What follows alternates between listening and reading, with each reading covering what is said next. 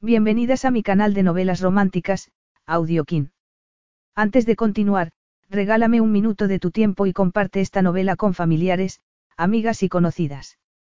Me ayudarías a que otras personas conozcan este hermoso trabajo y cada día seguir creciendo. Estaré infinitamente agradecida por tu apoyo y deseando que una lluvia de bendiciones caigan sobre ti. Comencemos con la narración de la novela cuyo título es En la prosperidad y en la adversidad. Argumento. Abandono. La palabra se le atragantaba a Isobel Blaque. ¿Cómo se atrevía el marqués Constantin de Severino a acusarla de haberlo abandonado? Su boda había sido precipitada, pero la pérdida de su hija había destrozado a Isobel, que no había encontrado ningún apoyo en él. Después de haber reconstruido su vida, Isobel tenía que intentar valerse de su nueva seguridad en sí misma para enfrentarse a su poderoso esposo y divorciarse como iguales. Pero, al volver a ver a Constantin, la tentación de llevar de nuevo la alianza matrimonial fue insuperable.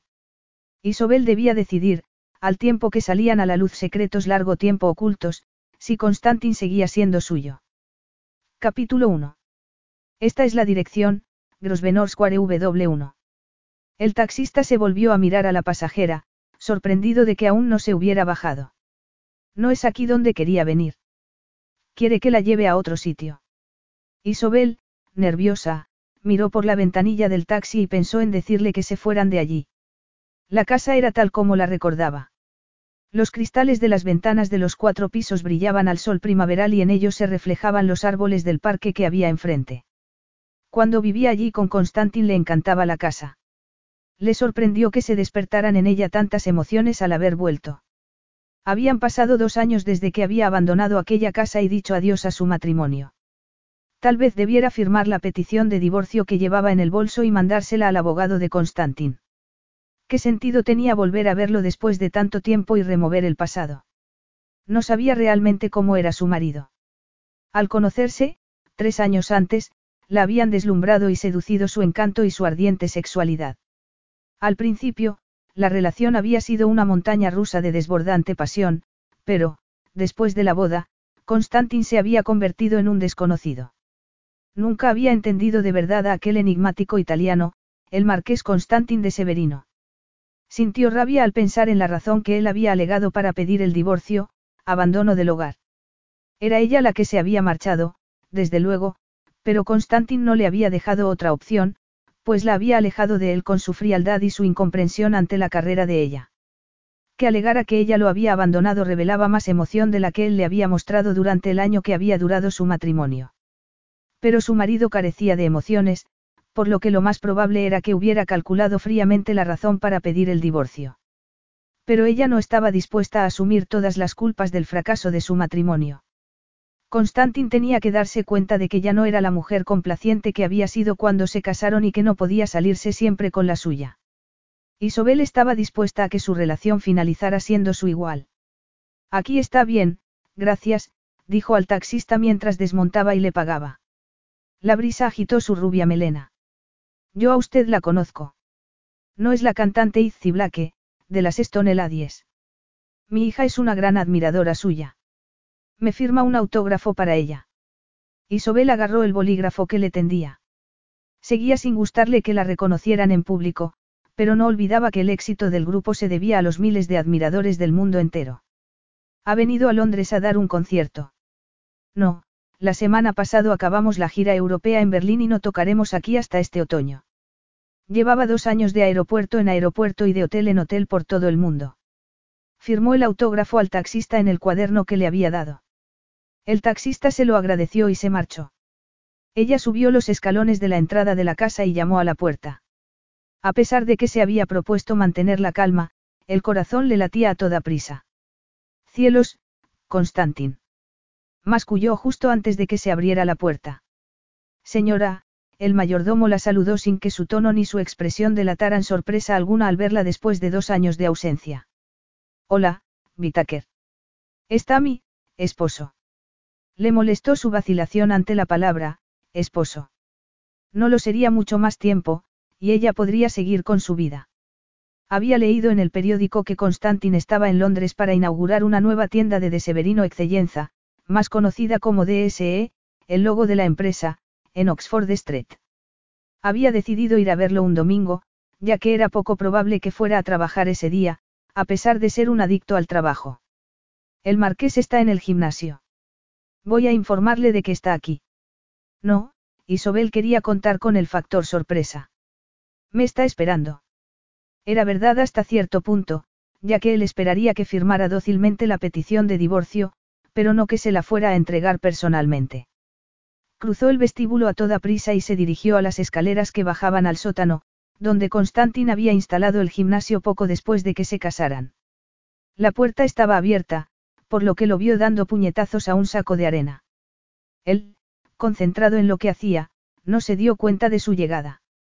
Ella lo observó desde el pasillo con la boca seca. Era alto como su madre, una americana que, según le había contado él en una de las escasas ocasiones en que le había hablado de su familia, había sido una conocida modelo antes de casarse con su padre. Los pómulos y el resto de sus rasgos también eran de la madre, pero en lo demás era italiano de pura cepa, piel aceitunada y cabello casi negro y ondulado. Los pantalones cortos y la camiseta dejaban ver los poderosos músculos de los muslos y los hombros. Isobel pensó que tendría que ducharse cuando acabara de hacer ejercicio, y recordó que, al principio de su matrimonio, ella bajaba al gimnasio a observarlo y después se duchaban juntos. Recordó cómo le acariciaba los muslos desnudos y tomaba su poderosa masculinidad con la mano mientras él le enjabonaba los senos e iba descendiendo hasta que ella le rogaba que la hiciera suya contra la pared de la ducha. Por Dios. Isobel sintió una oleada de calor y ahogó un gemido que alertó a Constantin de su presencia. Durante al menos medio minuto contempló su expresión de asombro antes de que su rostro volviera a ser impenetrable. Él se quitó los guantes de boxeo y se dirigió hacia ella. Isabella. La versión italiana de su nombre la llenó de deseo. ¿Cómo podía seguir teniendo en ella ese efecto después de tanto tiempo? Al trabajar en la industria musical, disfrutaba de la compañía de hombres muy guapos, pero nunca habían despertado en ella el deseo. Lo había atribuido al hecho de seguir casada, ya que ella creía en la fidelidad matrimonial. Pero se dio cuenta de que ningún otro hombre la excitaba como su esposo. Desconcertada por su reacción, estuvo a punto de marcharse corriendo. Pero él ya estaba a su lado. No te ocultes en la sombra, cara. No sé por qué has venido, pero supongo que debes de tener una buena razón para entrar sin permiso, dos años después de que huyeras.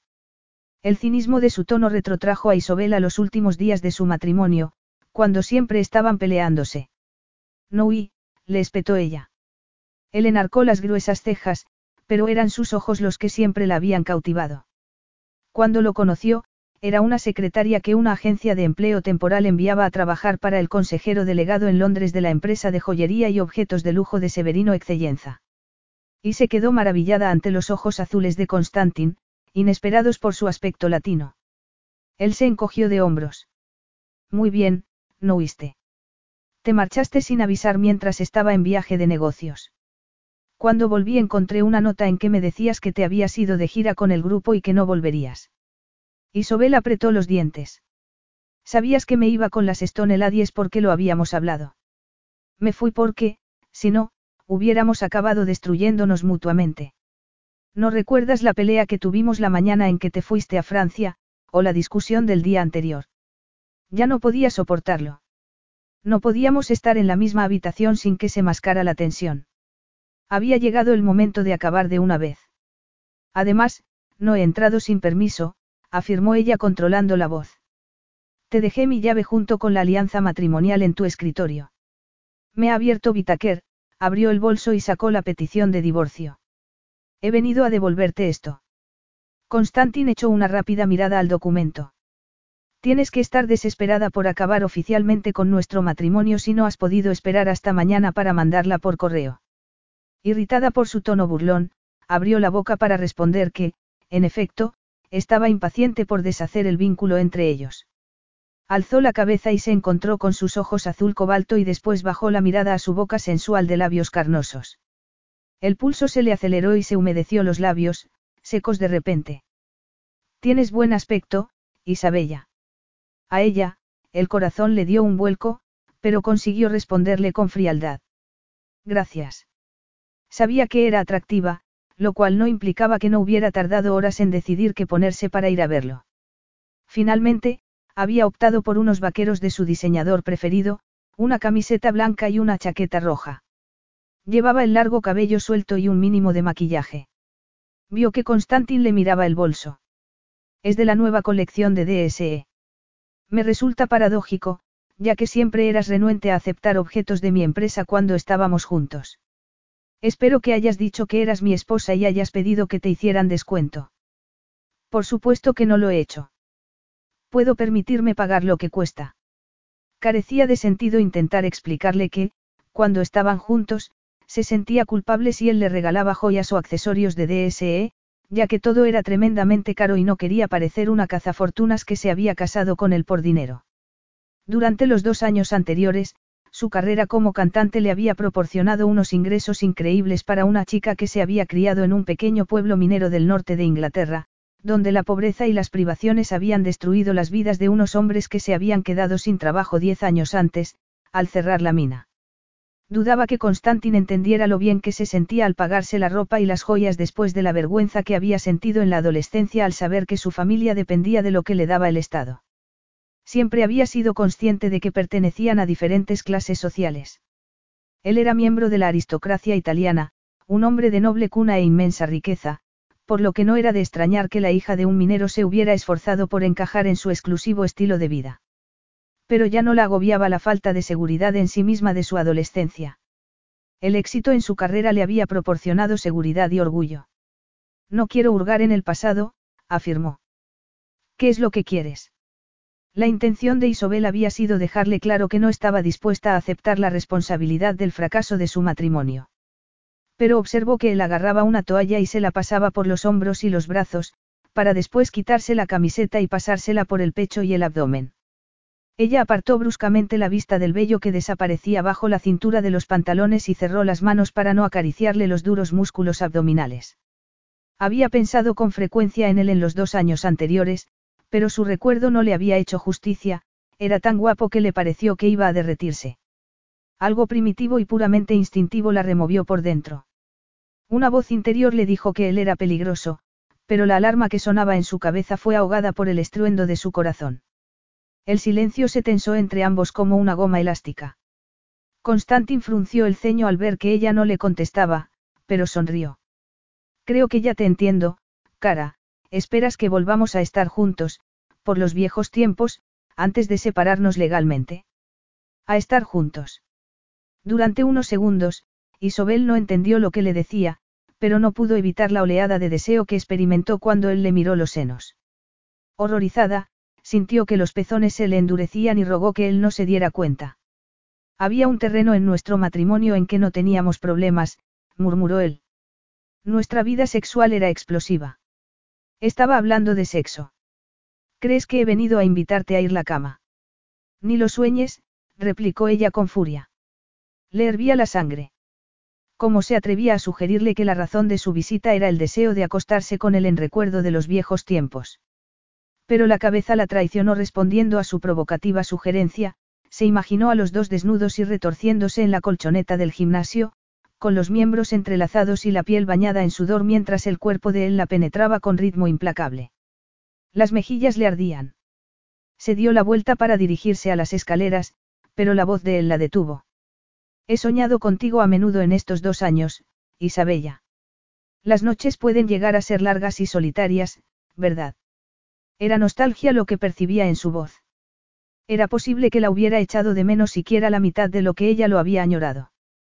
Isobel se dio la vuelta lentamente para mirarlo y rápidamente se dio cuenta de que se había hecho falsas ilusiones. Con el torso desnudo, Constantin la miraba plenamente consciente de que la había excitado. ¿Cómo se le había ocurrido que bajo su arrogancia se ocultara un lado vulnerable? Isobel pensó con amargura que la idea de que le hubiera dolido su partida dos años antes era ridícula. Si Constantin tenía corazón, lo había guardado tras un muro de acero impenetrable. Creo que no habrás pasado muchas noches solo, afirmó ella en tono seco, suponiendo que sea cierto lo que cuenta la prensa del corazón sobre tus relaciones con numerosas modelos y celebridades. Él se encogió de hombros. En ocasiones es necesario invitar a mujeres a actos sociales cuando tu esposa no está a tu lado para acompañarte, apuntó él taladrándola con la mirada. Por desgracia, la prensa sensacionalista se nutre del escándalo y la intriga, y si no los encuentra se los inventa. Es que no tuviste aventuras con esas mujeres. Si pretendes hacerme reconocer que he cometido adulterio para alegarlo como motivo de divorcio, olvídalo. Fuiste tú la que me abandonó. Isobel exigía una respuesta. Le ponía enferma la idea de que se hubiera acostado con aquellas mujeres. Pero, ciertamente, era ella la que se había marchado, por lo que no tenía derecho a interrogarlo sobre su vida privada. Era un hombre de sangre caliente, con un elevado impulso sexual, por lo que la lógica le indicaba la improbabilidad de que hubiera permanecido célibe durante dos años. De pronto, se sintió cansada y extrañamente abatida. Había sido una estupidez ir a verlo. Miró la petición de divorcio que tenía en la mano y la rompió en dos pedazos con mucha calma. Quiero divorciarme tanto como tú, pero porque llevamos dos años viviendo separados. Si sigues alegando mi abandono como motivo, presentaré una demanda de divorcio contra ti a causa de tu comportamiento poco razonable. Él echó la cabeza hacia atrás como si le hubiera abofeteado. Los ojos le brillaban de ira. Mi comportamiento. ¿Y el tuyo? No eras una esposa abnegada, ¿verdad, cara? De hecho, salías con tus amigos con tanta frecuencia que casi me olvidé de que estábamos casados. Salía con mis amigos porque, por alguna razón que no comprendía, te habías convertido en un témpano. Éramos dos desconocidos que vivían bajo el mismo techo. Pero necesitaba más, Constantin. Te necesitaba a ti. Isobel se interrumpió cuando el frío brillo de los ojos masculinos le indicó que estaba perdiendo el tiempo. Me niego a tomar parte en un intercambio de insultos, murmuró. Es revelador del estado de nuestro matrimonio que ni siquiera nos pongamos de acuerdo en cómo darlo por concluido. Se dio la vuelta y subió las escaleras. Al llegar arriba se dirigió a la puerta a toda prisa, pero se detuvo porque el mayordomo, que acababa de colgar el teléfono interior, se interpuso en su camino al tiempo que le indicaba la puerta del salón. El marqués le pide que lo espere ahí mientras se ducha. Enseguida estará con usted. Ella negó con la cabeza. No, me marcho. La educada sonrisa de Vitaquer no se alteró. El marqués espera que se quede para seguir hablando. ¿Quiere un té, señora? Antes de que pudiera responder, Isobel se vio conducida dentro del salón, del que el mayordomo salió cerrando la puerta. No entendía a qué jugaba Constantin. Era evidente que no tenían nada que decirse que no pudieran resolver sus respectivos abogados. Tendió la mano hacia el picaporte para marcharse, pero la puerta se abrió y entró el mayordomo con una bandeja. Recuerdo que a la señora le gustaba el té Earl Grey, dijo sonriendo mientras le ofrecía un taza. La buena educación impidió a Isobel salir de aquella casa hecha una furia. Siempre se había llevado bien con Vitaker, y los problemas de su matrimonio no eran culpa del anciano mayordomo. Se tragó su irritación por el hecho de que Constantin se hubiera salido con la suya, como era habitual, y se acercó a la ventana. Acabo de hablar con mi abogado y le he pedido que te mande una nueva petición de divorcio para que la firmes. También tienes que declarar por escrito que llevamos dos años viviendo separados. Isobel se sobresaltó al oír la voz de Constantin y vertió parte del té en el platillo. Se dio la vuelta y se sintió desconcertada al comprobar que él estaba a su lado. Para un hombre de su envergadura se desplazaba con el silencio de una pantera acechando a su presa. Los vaqueros negros y la camiseta que se había puesto acentuaban su buen aspecto. Tenía el pelo aún mojado de la ducha. Giles sigue pensando que tengo sólidas razones para divorciarme de ti por abandono del hogar, la ira de Constantin se traslucía en la dureza de su voz. Pero me aconseja que aleguemos que llevamos dos años separados porque todo será más rápido. Y en lo único que tú y yo estamos de acuerdo es en que queremos que nuestro matrimonio se acabe lo antes posible. Para ocultar el dolor que le producían sus palabras, Isobel volvió a mirar por la ventana al bonito parque del centro de la plaza. Cuando estaba embarazada solía mirar el parque desde aquí y me imaginaba empujando el cochecito de nuestra hija por él. Ahora tendría dos años y medio. La punzada de dolor que sintió en el pecho no fue tan aguda como tiempo atrás, pero sí lo suficiente para que contuviera la respiración. Haber regresado a la casa en que vivió durante su embarazo le había vuelto a abrir la herida, una herida que nunca se cerraría por completo. Había destinado una de las habitaciones de la parte trasera de la casa a cuarto de juegos y se había dedicado a elegir los colores para pintarla antes de que Constantin y ella realizaran aquel fatídico viaje a Italia. Observó que Constantin no había reaccionado ante la mención de su hija. Nada había cambiado, pensó ella. Cuando había perdido al bebé, a las 20 semanas de embarazo, el dolor la había anestesiado. Trató varias veces de hablar de la pérdida con su esposo, pero este se negó y se distanció aún más de ella. ¿Piensas alguna vez en Ariana? Él dio un sorbo del café que acababa de servirse y respondió sin mirarla a los ojos. No tiene sentido hurgar en el pasado. Dos años antes, Isobel se había quedado petrificada ante su carencia de emociones, pero en aquel momento observó que estaba muy tenso. Por eso presentaste la demanda de divorcio, para enterrar el pasado. Él la miró con los ojos entrecerrados. ¿Tiene algún sentido esta conversación? Hace dos años que no sé nada de ti. ¿Por qué has aparecido de repente? No disimuló su enfado. Constantin odiaba las sorpresas. Verla en la puerta del gimnasio lo había enfurecido al recordarle que lo había abandonado, aunque reconocía que la había apartado de sí. Había que tener mucho valor para presentarse así en su casa, tan guapa como estaba. En cuanto la había visto se había excitado. No quería que estuviera allí porque lo hacía revivir recuerdos que había conseguido sepultar. En su mente apareció por unos instantes la imagen de su niña, perfectamente formada, que no llegó a vivir. Reprimió el dolor como siempre había hecho y suprimió los recuerdos. Más difícil le resultó controlar la reacción de su cuerpo ante Isobel. Ninguna otra mujer lo había excitado tanto y tan deprisa como ella. Recordó la primera vez que la había visto. Había irrumpido en su oficina media hora tarde para trabajar, con su preciosa melena rubia y su hermoso rostro, mientras anunciaba que la enviaba a la agencia de empleo para sustituir a su secretaria que estaba de baja por maternidad. Él no había dejado que le explicara las razones de su tardanza, pero su impaciencia desapareció cuando miró sus ojos color de avellana y experimentó un deseo tan intenso que, literalmente, lo dejó sin aliento. Desde ese momento se propuso acostarse con ella, lo que consiguió un mes después. Descubrir que era su primer amante despertó en él emociones desconocidas. El fin de semana que pasaron en Roma fue el mejor, y el peor, de su vida. Fue entonces cuando comenzó a tener pesadillas, desde que se había despertado a medianoche, sudando y temblando, y anonadado por la verdad que se le había revelado en un sueño. Al ver que Isobel dormía inocentemente a su lado, se dio cuenta de que, para que ella estuviera a salvo, no podía consentir que su relación continuara. Capítulo 2. El sol que entraba por la ventana añadía reflejos dorados en el cabello de Isobel. Constantin la examinó tratando de ser objetivo. Su ropa era de diseño. Los ajustados vaqueros realzaban sus largas piernas y la camiseta moldeaba sus firmes senos. La única joya que lucía era una cadena de oro. Frunció los labios al mirarle las manos y recordar la alianza matrimonial y el anillo de compromiso que ella había dejado en la casa cuando lo había abandonado. Físicamente, apenas había cambiado en dos años. Su rostro era tan hermoso como lo recordaba, y sus ojos castaños eran claros e inteligentes. Llevaba el rubio cabello atractivamente despeinado. La miró a los ojos y se sorprendió al ver que ella le devolvía la mirada con calma y seguridad, cuando en otro tiempo la hubiera apartado y se hubiera sonrojado. Había algo muy atractivo en una mujer segura de sí misma, por lo que Constantin sintió una punzada de deseo en la entrepierna, al tiempo que lo irritaba que hubiera ganado esa confianza en sí misma después de haberlo abandonado. No soy el único que aparece en la prensa. El éxito de las Stone Ladies ha sido meteórico y habéis ganado un montón de premios. ¿Qué se siente al ser una estrella? Francamente, me parece irreal. En dos años, hemos pasado de tocar en pubs a hacerlo en estadios, ante miles de personas.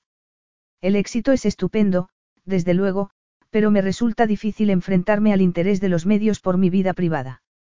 Sobre todo porque a los paparazzi les fascina tu relación con uno de los miembros masculinos del grupo, observó él en tono sardónico. Supongo que la compañía discográfica quiere que proyectéis una imagen impoluta de cara a vuestros admiradores adolescentes y, por eso, los medios no mencionan que estás casada. Ya les he explicado que Ryan solo es un amigo. Nos criamos juntos. Él, Ben y Carly, los otros dos miembros del grupo, son como mi familia. Nunca entendiste lo importante que son para mí y sé que no te gustaba que fueran mis amigos, pero la verdad es que, Cuanto más te alejabas de mí, más necesitaba estar con gente que me quisiera y en la que pudiera confiar. Nunca te di motivos para que no te fiaras de mí. No me refiero a que sospechara que veías a otras mujeres a mi espaldas, y Sobel pensó que, si le hubiera sido infiel, le habría sido más fácil entenderlo. Se hubiera sentido herida, pero habría entendido que había cometido un error al casarse con un playboy, y lo hubiera superado. Miró su hermoso rostro. Había escrito canciones sobre el amor a primera vista, pero sin creer que fuera posible, hasta que conoció a Constantin. Cuando entró a toda prisa en su despacho el primer día de su nuevo trabajo, sus ojos se encontraron con la mirada azul cobalto de él y fue como si se hubiera producido un cataclismo. Había esperado que el consejero delegado fuera mayor, con poco pelo y algo de estómago, pero Constantin era la perfección masculina personificada, con el aspecto de un actor de cine y la imponente presencia de un líder mundial. Se había sentido intimidada, pero él le sonrió y ella se sintió invadida por un deseo que sabía que solo él podría satisfacer. Constantin la miró. Tenía un aspecto fantástico. Tendría un amante. Le resultaba difícil creer que, hermosa y sensual como era, llevara dos años viviendo como una monja. Había visto su fotografía en carteles por todo Londres que anunciaban el nuevo álbum del grupo. Era la fantasía de cualquier hombre, pero él no necesitaba fantasías cuando recordaba cómo hacían el amor. Esos recuerdos lo excitaron aún más. A Isobel se le puso la carne de gallina al ver el brillo de sus ojos. Darse cuenta que todavía la deseaba la llenó de pánico y de excitación a la vez. Apartó la mirada y dio un paso hacia la mesita de centro para dejar la taza en la bandeja, pero el tacón se le enredó con el borde de la alfombra y dio un traspiés. Inmediatamente, Constantin la agarró. Gracias, susurró con voz ronca. Tenía la garganta seca. El sentido común le indicaba que debía apartarse de él, pero parecía haber perdido el control de su cuerpo, y su mente voló hasta la primera vez que él la había besado. La había llevado en coche a su casa. Su puesto de secretaria en la empresa implicaba que las conversaciones entre ambos fueran siempre de carácter laboral, por lo que ella había supuesto que él apenas se habría fijado en ella. Cuando, mientras atravesaban la ciudad, él le pidió que le hablara de ella, se aterrorizó, pero, como era su jefe, le contó los detalles de su vida, muy poco interesante. Cuando él aparcó frente a su casa, se volvió hacia ella y le dijo. Eres un encanto, y la besó en los labios. El cuerpo de ella reaccionó al instante, como si él hubiera apretado un botón que hubiera despertado su sensualidad, hasta entonces latente. Constantin la había besado como ella imaginaba que un hombre besaría a una mujer, como había soñado que la besarían. Respondió a sus apasionadas exigencias con un ardor que lo hizo gemir. Pronto serás mía, Isabella. ¿Cuándo? Habían pasado tres años de aquello, pero Isobel seguía atrapada por el magnetismo sexual de Constantin y se sentía como la tímida secretaria que había sido, a la que había besado el hombre más excitante que había conocido. ¿Por qué me abandonaste? preguntó él con voz dura. Ni siquiera tuviste la decencia de decírmelo a la cara, sino que me dejaste una nota insultante en la que decías que habías decidido que pusiéramos fin a nuestra relación. Isobel tragó saliva, incapaz de pensar con sus labios tan cerca de los suyos. Deseaba acariciarle la nuca y empujársela para que bajara la cabeza y la besara. ¿Por qué te casaste conmigo? Contraatacó ella. Me lo he preguntado muchas veces. Fue porque estaba embarazada. Creía que nuestra relación se basaba en algo más que en la atracción sexual, pero te distanciaste de mí después de la pérdida. No podía acercarme a ti, no querías hablar de lo sucedido. Tu frialdad me indicaba que no deseabas que fuera tu esposa. El dolor que reflejaban los ojos de Isobel hizo que Constantin se sintiera culpable. Sabía que no le había proporcionado el apoyo que necesitaba después de perder al bebé. Pero le había sido imposible hablar de ello y había reaccionado como hacía siempre, ocultando sus emociones y centrándose en el trabajo. No podía culparla por haberse volcado en sus amigos, pero sentía celos de ellos, sobre todo del cariño de Isobel por Ryan Fellows, el guitarrista del grupo. La idea de que fueran amantes lo había corroído por dentro. Isobel lo había acusado de que no le gustaba que se relacionara con sus amigos, y era verdad. No podía controlar el sentirse posesivo, lo cual lo asustaba, ya que creía haber heredado los peligrosos celos de su padre. Hace tres años fuimos amantes. El fin de semana que pasamos en mi piso de Roma fue divertido, pero, se encogió de hombros. No deseaba tener una relación larga y creí que lo entenderías. Cuando, al poco de volver a Londres, le dijo que habían terminado, se convenció de que era lo mejor antes de que las cosas se le fueran de las manos. Isobel debía entender que expresiones como, a largo plazo, o palabras como, compromiso, no estaban en su diccionario. Pero el destino nos tenía preparada una jugada inesperada. Cuando me dijiste que estabas embarazada, no pude consentir que mi hijo fuera ilegítimo. Casarse era la única alternativa. Era mi deber. Isobel se estremeció. Deber, era una fea palabra, que le produjo un sabor amargo. Había contado a Constantin que estaba embarazada porque creyó que tenía derecho a saberlo, y se había quedado asombrada cuando él le pidió que se casaran. Al fin y al cabo, estaban en el siglo XX, y ser madre soltera ya no era inusual ni vergonzoso. Creyó que sentía algo por ella, pero se había engañado. Al principio estábamos bien, le recordó. No lo niego. Íbamos a ser padres y, por el bien de nuestro hijo, era importante que hubiera entre nosotros una relación amistosa, además de nuestra buena compatibilidad sexual. Ella se tragó el nudo que se le había formado en la garganta. Había tratado Constantin simplemente de establecer una relación amistosa al llenar la casa de rosas amarillas después de saber que eran sus preferidas. Se había imaginado ella la intimidad que aumentó entre ambos, día tras día, mientras estaban en viaje de novios en las Islas Seychelles. Qué estúpida había sido al creer que, pese a su frialdad, todavía existía la posibilidad de volver a estar juntos. Consiguió controlarse y esbozó una fría sonrisa. En ese caso, no tenemos nada más que decirnos. Esperaré a que tu abogado me mande la petición de divorcio. Creo que el proceso será rápido, ya que se trata de un divorcio de mutuo acuerdo. Le he dicho a mi abogado que te ofrezca un arreglo financiero, Constantin frunció el ceño cuando ella negó con la cabeza. No entiendo por qué te empeñaste en firmar un acuerdo prematrimonial que te dejaba sin nada. ¿Por qué no quiero nada de ti? respondió ella con fiereza. Gano mucho dinero, pero, aunque no fuera así, no aceptaría tu ayuda. Ya veo que no has perdido tus deseos de independencia. Eres la única mujer que conozco que se molestaba cuando le hacía regalos. No quería sus regalos, sino algo que no había sido capaz de darle, su amor, su corazón a cambio del de ella, un matrimonio que fuera una verdadera unión. ¿Existía algo así? No lo había visto en el caso de sus padres. Tal vez lo de vivir felices y comer perdices solo existiera en los cuentos de hadas.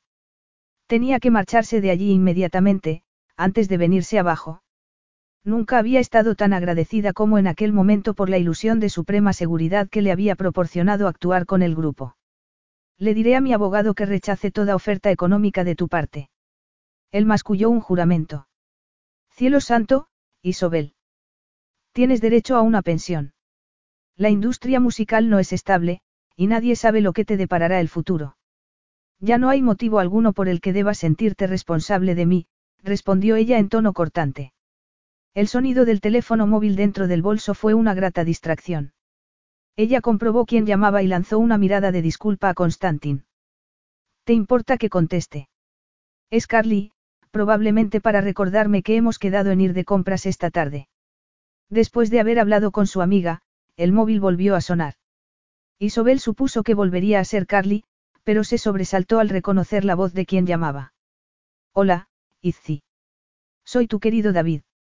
¿Recuerdas que escribiste, para mi querido David, cuando me firmaste el autógrafo? Sé que estás en Londres y me gustaría que cenáramos juntos. ¿Cómo has conseguido este número? Le espetó Isobel. Se arrepintió inmediatamente de haberle hablado, ya que la policía le había aconsejado que no perdiera la calma ni demostrara emoción alguna ni se pusiera a conversar con el hombre que llevaba dos meses acosándola. Pero se había aterrorizado al oír su voz. Sabría dónde se hallaba exactamente en Londres. Era poco probable que la hubiera seguido hasta allí. Pero ¿cómo tenía el número de su móvil? Cortó la llamada sin añadir nada más y comprobó el número desde el que la había llamado. Estaba oculto. Guardó el teléfono en el bolso. ¿Qué pasa? Constantin la miraba con curiosidad, sin darse cuenta de su inquietud. Nada, no había razón alguna para mezclarlo en aquello. Cambiaría el número del móvil.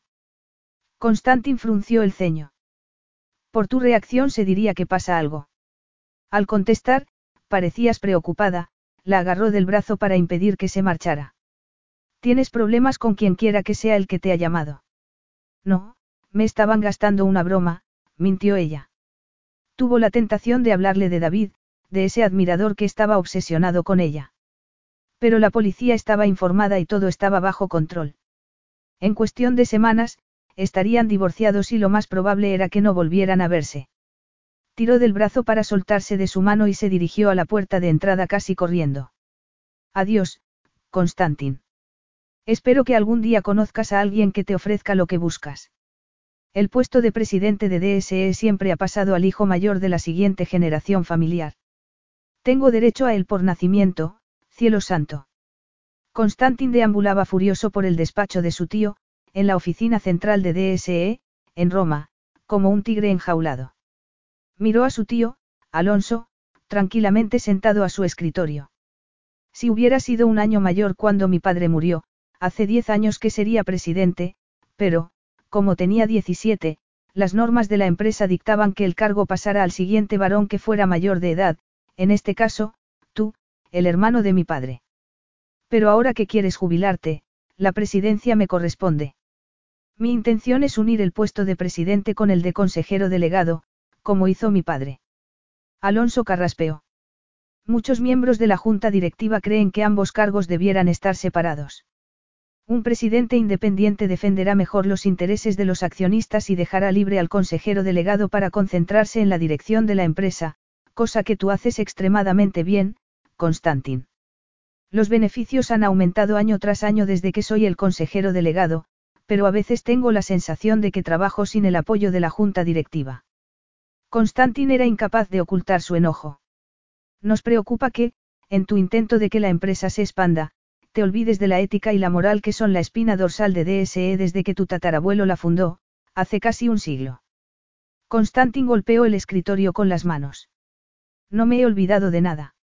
Llevo viviendo en esta empresa desde niño con la esperanza de llegar a ser, algún día, su responsable absoluto. ¿En qué sentido he olvidado la ética de la empresa? En vez de responder, Alonso miró una revista del corazón que había en el escritorio. En la portada aparecía una foto de su sobrino con una famosa modelo italiana, muy ligera de ropa, saliendo de un casino. Constantin se encogió de hombros al mirar la foto, que se había tomado una semana antes. Recordaba esa noche únicamente porque era cuando había vuelto a Roma desde Londres, después de recibir la inesperada visita de Isobel. Estaba de muy mal humor.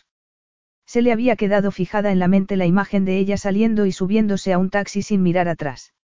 Lia, la modelo, llevaba semanas llamándolo por teléfono desde que se habían conocido en un acto social que él no recordaba. Y esa noche accedió a cenar con ella para olvidarse de Isobel. Ir al casino había sido idea de Lia, y sospechaba que había avisado a los paparazzi porque sabía que una foto con uno de los hombres de negocios más ricos de Italia impulsaría su carrera de modelo. Esta no es la imagen de la empresa que deseamos dar al mundo. El público debe considerar que somos una compañía que transmite excelencia, fiabilidad y honradez. ¿Cómo va a hacerlo cuando su consejero delegado lleva una vida de playboy a pesar de estar casado? Mi vida privada no tiene nada que ver con mi capacidad para dirigir la empresa. A los accionistas solo les interesan los beneficios, no mis asuntos personales. Por desgracia, eso no es cierto, sobre todo cuando pareces tener tantas aventuras. Ya sabes cuánto le gusta a la prensa exagerar. Si están pensando seriamente en no nombrarme presidente, ¿a quién piensas nombrar? A Maurio, el hijo de mi hermana. Como no tengo un hijo varón, prosiguió Alonso cuando se dio cuenta de que Constantin, atónito, no iba a responderle, creo que Maurio tiene muchas cualidades que lo hacen adecuado para el cargo de presidente, además de estar felizmente casado y de que no es probable que se le fotografíe saliendo del casino con una botella de whisky en una mano y una mujer medio desnuda en la otra. Maurio no tiene carácter. El puesto de presidente le viene grande, afirmó Constantin con dureza. Él era la persona más adecuada para ostentar ambos cargos. DSE era más que un negocio, era su vida, su identidad. Después de haber presenciado la muerte de su padre y de su madrastra a los 17 años, se había centrado en la empresa para evitar pensar en aquella tragedia. Llevaba 10 años soñando con el día en que tendría el control absoluto de la empresa, pero existía el peligro de que su destino le fuera arrebatado de las manos. Si mi imagen es el único problema que la junta directiva y tú tenéis conmigo, la cambiaré. Me recluiré en casa, viviré como un ermitaño, si es necesario, para que me nombres tu sucesor. No espero nada tan drástico, Constantin. Solo te pido que los detalles de tu vida amorosa no aparezcan en los medios. Te sugiero que retomes tu matrimonio, que demuestres que puedes hacer honor al compromiso que aceptaste al casarte, y tal vez me convenzas de que puedo cederte el control de la empresa. Eso suena a soborno. Me da igual. La responsabilidad de nombrar al próximo presidente recae únicamente en mí, a no ser que vea que cambias de vida para que refleje los valores de DSE, no tendré la certeza de que eres el hombre adecuado para el puesto. Capítulo 3. Esa noche, mientras entraba en la casa de Grosvenor Square, Constantin pensó que era una lástima que la conversación con su tío no hubiera tenido lugar una semana atrás, antes de haberle dejado claro a Isobel que su matrimonio había concluido. Eran más de las doce, por lo que Vitaker se había ido a acostar, pero le había dejado una botella de whisky en el salón. Constantin se sirvió un whisky, se sentó en el sofá y agarró el mando a distancia de la televisión. ¿Cómo podía Alonso pensar en darle la presidencia a Maurio? Su primo era un joven agradable, pero no duraría cinco minutos en el salvaje mundo de los negocios. Se precisaba coraje, osadía y visión de futuro para dirigir DSE. Dio un trago de whisky y pensó que bebía demasiado. Pero le daba igual. El alcohol lo anestesiaba cuando trataba de borrar recuerdos dolorosos. Si bebía lo suficiente, tal vez consiguiera dormir algunas horas. Desde la visita de Isobel, había vuelto a tener pesadillas. Se bebió el resto del whisky de un trago y volvió a llenarse el vaso. Reconocía que era suya casi toda la responsabilidad del fracaso de su matrimonio, pero Isobel tenía parte de culpa. Había perdido la cuenta de las veces que había vuelto a casa y se la había encontrado vacía porque ella estaba cantando con el grupo en un pub o en un club. Isobel lo había acusado de no entender lo importante que era la música para ella y, sinceramente, a él no le había gustado que fuera una parte tan importante de su vida. Isobel había desarrollado su carrera con éxito. Pero la suya estaba en peligro, y la única forma de asegurarse el cargo de presidente de DSE era convencerla de que volviera con él, días después de haber reconocido que se había casado con ella por estar embarazada. El documental sobre vida animal de la televisión no consiguió interesarlo.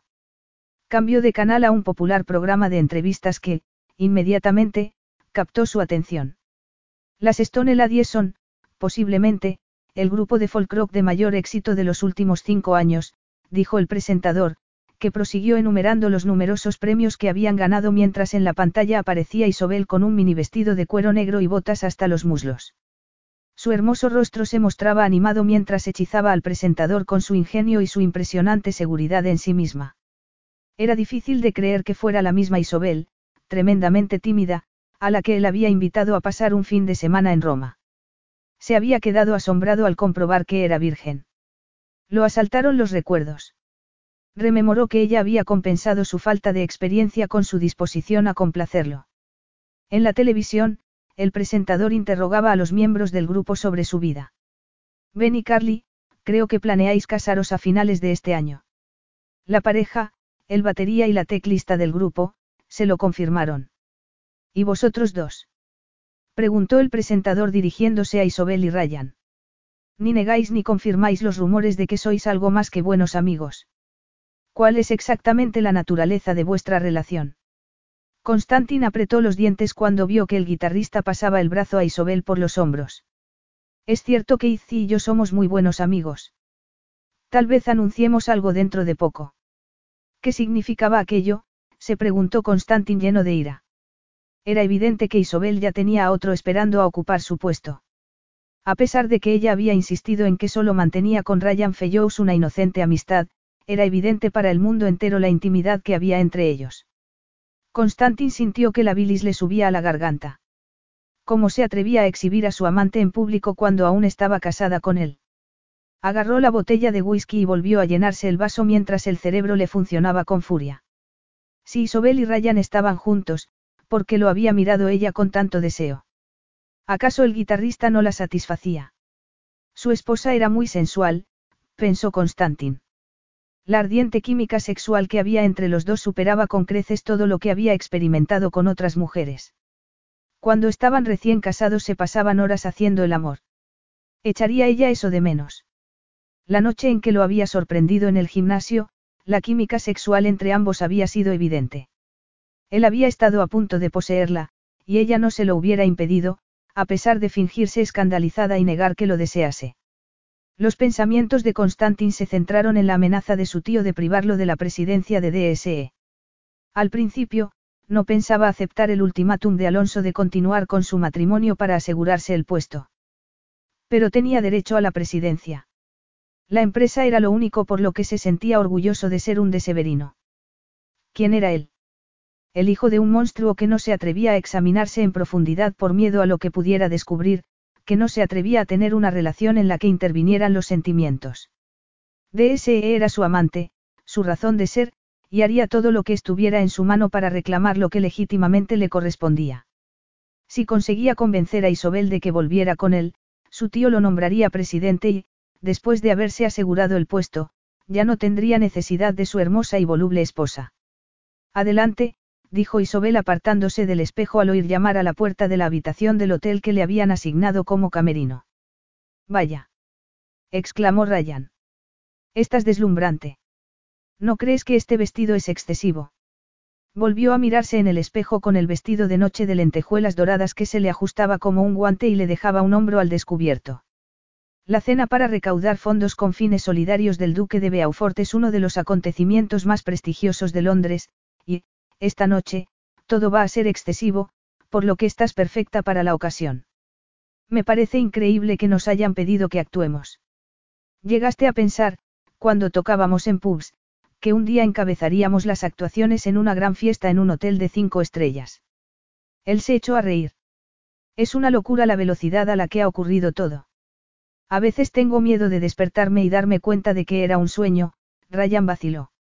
Supongo que tu padre estaría orgulloso de ti, Izzy. La sonrisa de ella se evaporó. Lo dudo. Isobel recordó la conversación que había tenido con su madre, hacía tres meses, frente a la tumba de su padre, el día de su funeral. Su madre había sollozado, pero a ella le había resultado imposible llorar por su padre, cuya personalidad áspera y brusca había ensombrecido su infancia. Tu padre era un buen hombre, había dicho su madre. Sé que no era fácil vivir con él, sobre todo cuando estaba de mal humor, pero no estaba siempre así. Cuando nos casamos, era un hombre divertido, que tenía grandes esperanzas sobre nosotros y sobre el futuro. Pero cambió tras el accidente y dejó de ser el hombre fuerte que había sido. Cuando la mina cerró y no pudo encontrar otro empleo, perdió el orgullo y, al evaporarse su sueño de lograr una vida mejor para su familia, se hundió emocionalmente. Pues parecía estar dispuesto a aplastar mi energía y mis sueños de tener una vida distinta. Sé que te sentías desgraciada con papá. Te oía llorar en la cocina cuando creías que estaba acostada. Nunca he entendido por qué seguiste con él. Parte de él murió con tu hermano. Nunca se recuperó de la pérdida de Simon, y me necesitaba.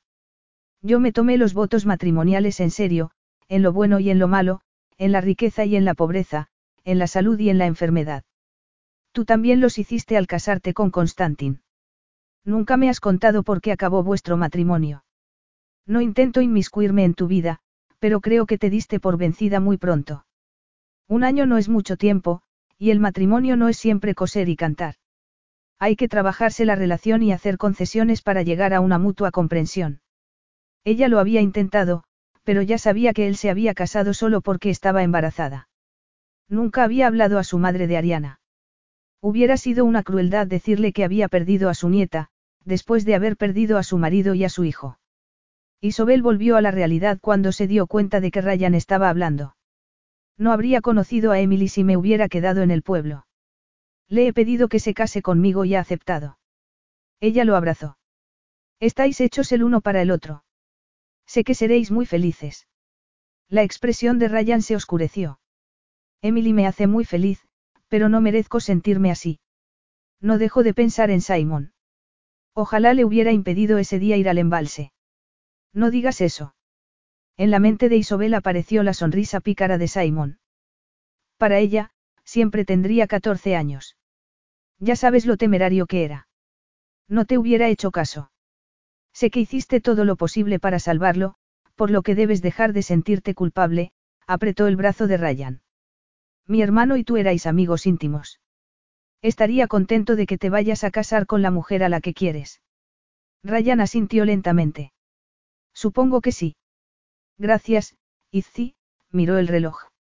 Más vale que nos demos prisa. Tenemos que estar en el escenario dentro de diez minutos. ¿Cómo estás? Nerviosa, como siempre antes de actuar, pero se me pasará cuando empiece a cantar. Iba a salir detrás de Ryan cuando le sonó el móvil, por lo que volvió a la mesa donde lo había dejado. Como tenía prisa, contestó sin comprobar quién la llamaba. Te veré esta noche, Izzy. Está escrito en las estrellas que estamos destinados a estar juntos para siempre. Ella cortó la llamada. Estaría David en el hotel. Estaría invitado al acto de recaudación de fondos. Vamos, le dijo Ryan desde el umbral. Frunció el ceño al ver lo pálida que estaba. ¿Te pasa algo? Se diría que has visto un fantasma. Te sigue molestando ese tipo por teléfono. No sería justo compartir su preocupación con Ryan esa noche, cuando estaba feliz porque su novia hubiera aceptado casarse con él. Se encogió de hombros. Ya te he dicho que tengo un poco de miedo escénico, afirmó mientras tomaban el ascensor a la planta baja.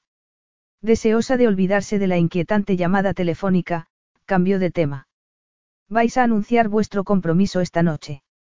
No, se lo pedí ayer a Emily, y se ha ido a casa de sus padres en Suffolk para darles la noticia. Mientras esperaban entre bastidores a que les tocara el turno de actuar, Ryan la tomó de la mano. Gracias por ayudarnos a que los medios no se enteraran de nuestra relación. Los rumores sobre una posible relación entre nosotros dos ha permitido que Emily pase desapercibida. Los interrumpió un técnico de sonido. Salís dentro de dos minutos. ¿Quieres comprobar tu micrófono, Izzy? Se alzó el telón y los espectadores comenzaron a gritar. Pero ella se quedó clavada en el sitio al tiempo que sentía la urgente necesidad de salir corriendo. Olvídate de todo lo demás y concéntrate en la música, le dijo Ryan. Imagina que volvemos a ser niños, cuatro amigos que fingían ser estrellas del rock. Las palabras de Ryan la calmaron. Miró a Carly y a Ben y se sonrieron. Durante su matrimonio había intentado explicar a Constantin que el grupo era su familia, la que le daba el amor y el afecto que no le había dado su padre. Después de perder al bebé, la apoyaron en los días más tristes de su vida mientras él se negaba a hablar de lo sucedido. Inspiró profundamente, salió al escenario y comenzó a cantar una canción que hacía poco había alcanzado el número uno en las listas de éxito.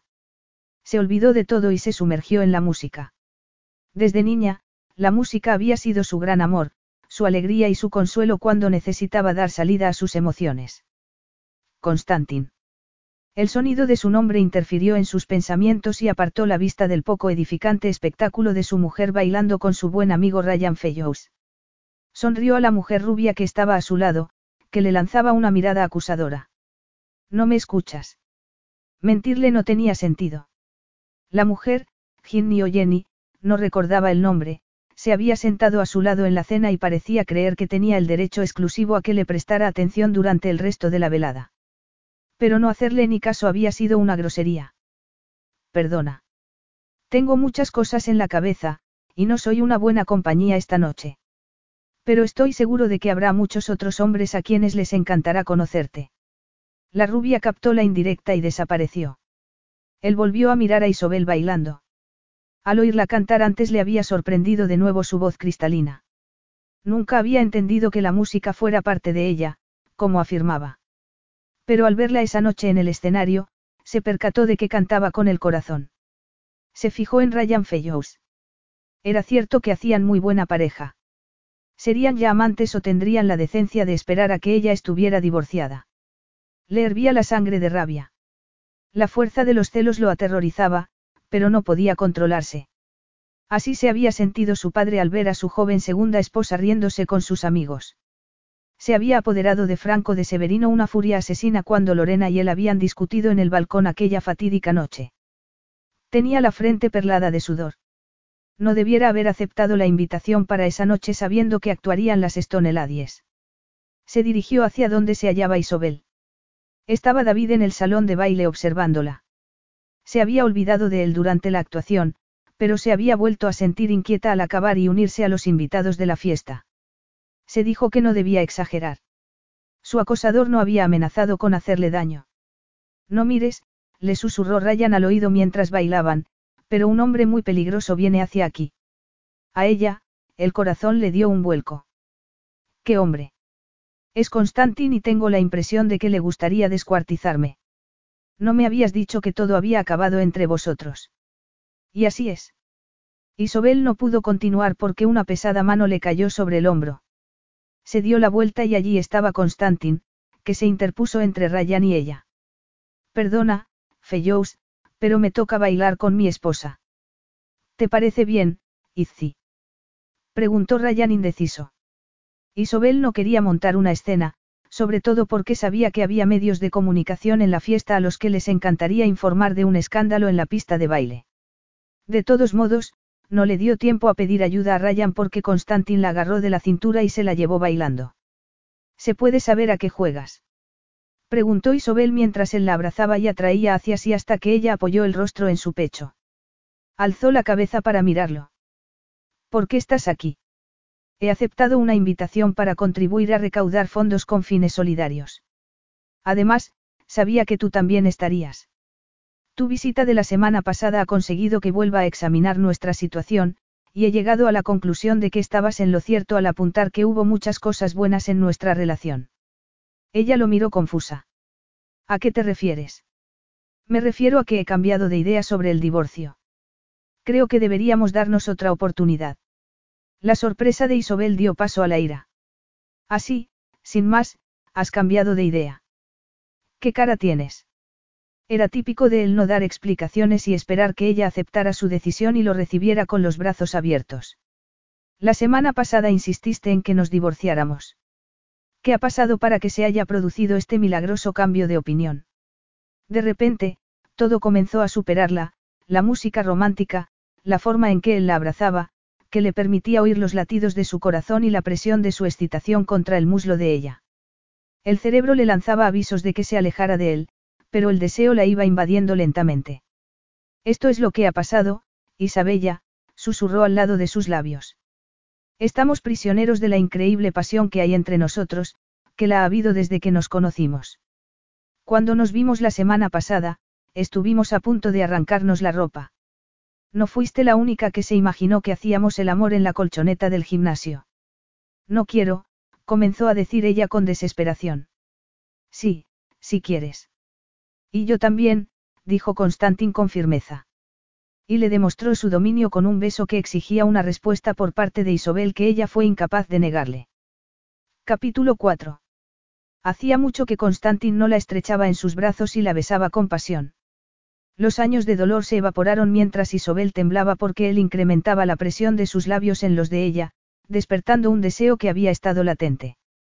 Una vocecita interior le dijo que debía resistirse, pero cuando él la apretó más contra sí y sintió su excitación presionarle la pelvis, dejó de luchar consigo misma y sucumbió a sus sensuales exigencias. Todo lo que la rodeaba, salvo la música y el hombre que era dueño de su corazón, desapareció. La boca de él no había abandonado la suya, pero el beso era tan dulcemente cautivador que se le llenaron los ojos de lágrimas. Le parecía que había vuelto a casa tras un largo viaje. Subida a una habitación, dijo alguien. Hubo risas, e Isobel volvió a la realidad. Apartó la boca de la de él y miró a su alrededor. Horrorizada, comprobó que eran la única pareja en la pista, que todos los observaban. El flash de una cámara hizo que se diera cuenta de su estupidez. A la prensa le va a encantar, murmuró. Los periodistas no tardarán mucho en descubrir que estamos casados y querrán saber por qué vivimos separados. Él se encogió de hombros. ¿Y qué? Les diremos que hemos atravesado un periodo difícil, pero que volvemos a estar juntos. Pero no es cierto, lo miró con recelo. Me has tendido una trampa, ¿verdad? Has montado esta escena porque, por alguna razón, has decidido que debemos reconciliarnos. No te he oído protestar cuando te besaba, cara. Muerta de vergüenza, Isobel se dio la vuelta para salir del salón. Él la siguió. Vete, le ordenó ella en voz baja y fiera mientras cruzaba el vestíbulo. Al salir del hotel rogó que apareciera un taxi. Tengo el coche ahí, dijo él indicando con la cabeza el coche deportivo aparcado un poco más abajo. Te llevo a casa. Prefiero ir en taxi. Estaba furiosa con él, pero aún más consigo misma. La amarga verdad era que no se atrevía a estar a solas con Constantin. La luz de un flash la deslumbró momentáneamente. Un periodista de la prensa sensacionalista al que conocía le puso un micrófono delante. Izzy, ¿qué hay entre Constantin de Severino y tú? Has roto con Ryan Fellows. Si es así, ¿qué implicaciones tendrá para el futuro de las Stone Ladies? ¿Por qué no aparecía un taxi cuando más lo necesitaba? Pensó ella con rabia. ¿Quieres quedarte a hablar con este imbécil o prefieres irte a casa? Le susurró Constantin al oído. La llegada de otros dos periodistas la hizo decidirse. Fue con él hasta el coche y se montó en el asiento del copiloto. ¿Sigues viviendo cerca de Tober Bridge? Ella asintió. Miró hacia atrás y vio que sacaban fotos del vehículo. ¿Ves lo que has hecho? Preguntó enfadada.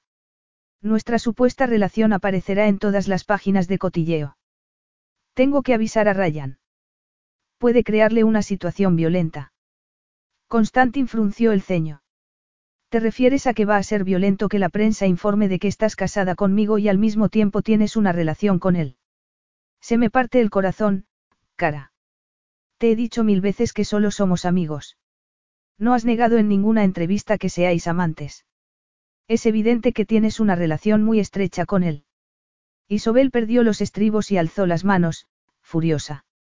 Sí, reconozco que tenemos una relación muy estrecha. Quiero a Ryan, pero como a un hermano. Y él ha tratado de ocupar el puesto del hermano que perdí, afirmó sin poder controlar el temblor de la voz. Constantin la miró sorprendido. No sabía que tuvieras un hermano. No me has hablado de él. Y tus padres tampoco me lo mencionaron cuando los fuimos a ver a Dervisire. Ella recordó la única vez que él había visto a sus progenitores. No habían ido a la boda porque su padre no pudo ir a Londres a causa de su mala salud. Después de volver del viaje de novios, fueron en coche a Ekerton, con sus filas de feas casas de mineros a la sombra de la mina abandonada. Su madre se había sentido intimidada ante Constantin y no paró de hablar mientras le servía el té. Su padre se había comportado como siempre y apenas había abierto la boca. Isobel se había estremecido al mirar el pequeño salón con su alfombra gastada y sus viejos muebles e imaginar lo que estaría pensando Constantin de su infancia y de su padre. La visita había puesto de manifiesto la enorme brecha social que los separaba. Nunca hablan de Simon. Murió en un accidente a los 14 años, y mi padre prohibió a mi madre que dijera su nombre o que colgara fotos de él en la pared. Supongo que era su forma de enfrentarse a la tragedia de perder a un hijo. Tú te comportaste igual cuando perdimos a nuestra hija, negándote a hablar de ella. ¿Qué le pasó a tu hermano? Era un tórrido día de verano y Simon y un grupo de amigos fueron a bañarse a un embalse cerca de donde vivíamos. Fue Ryan quien lo propuso, y jamás se ha perdonado a sí mismo. Mi hermano era muy temerario y, mientras los demás se quedaban cerca de la orilla, él nadó hacia adentro. Se cree que le dio un calambre.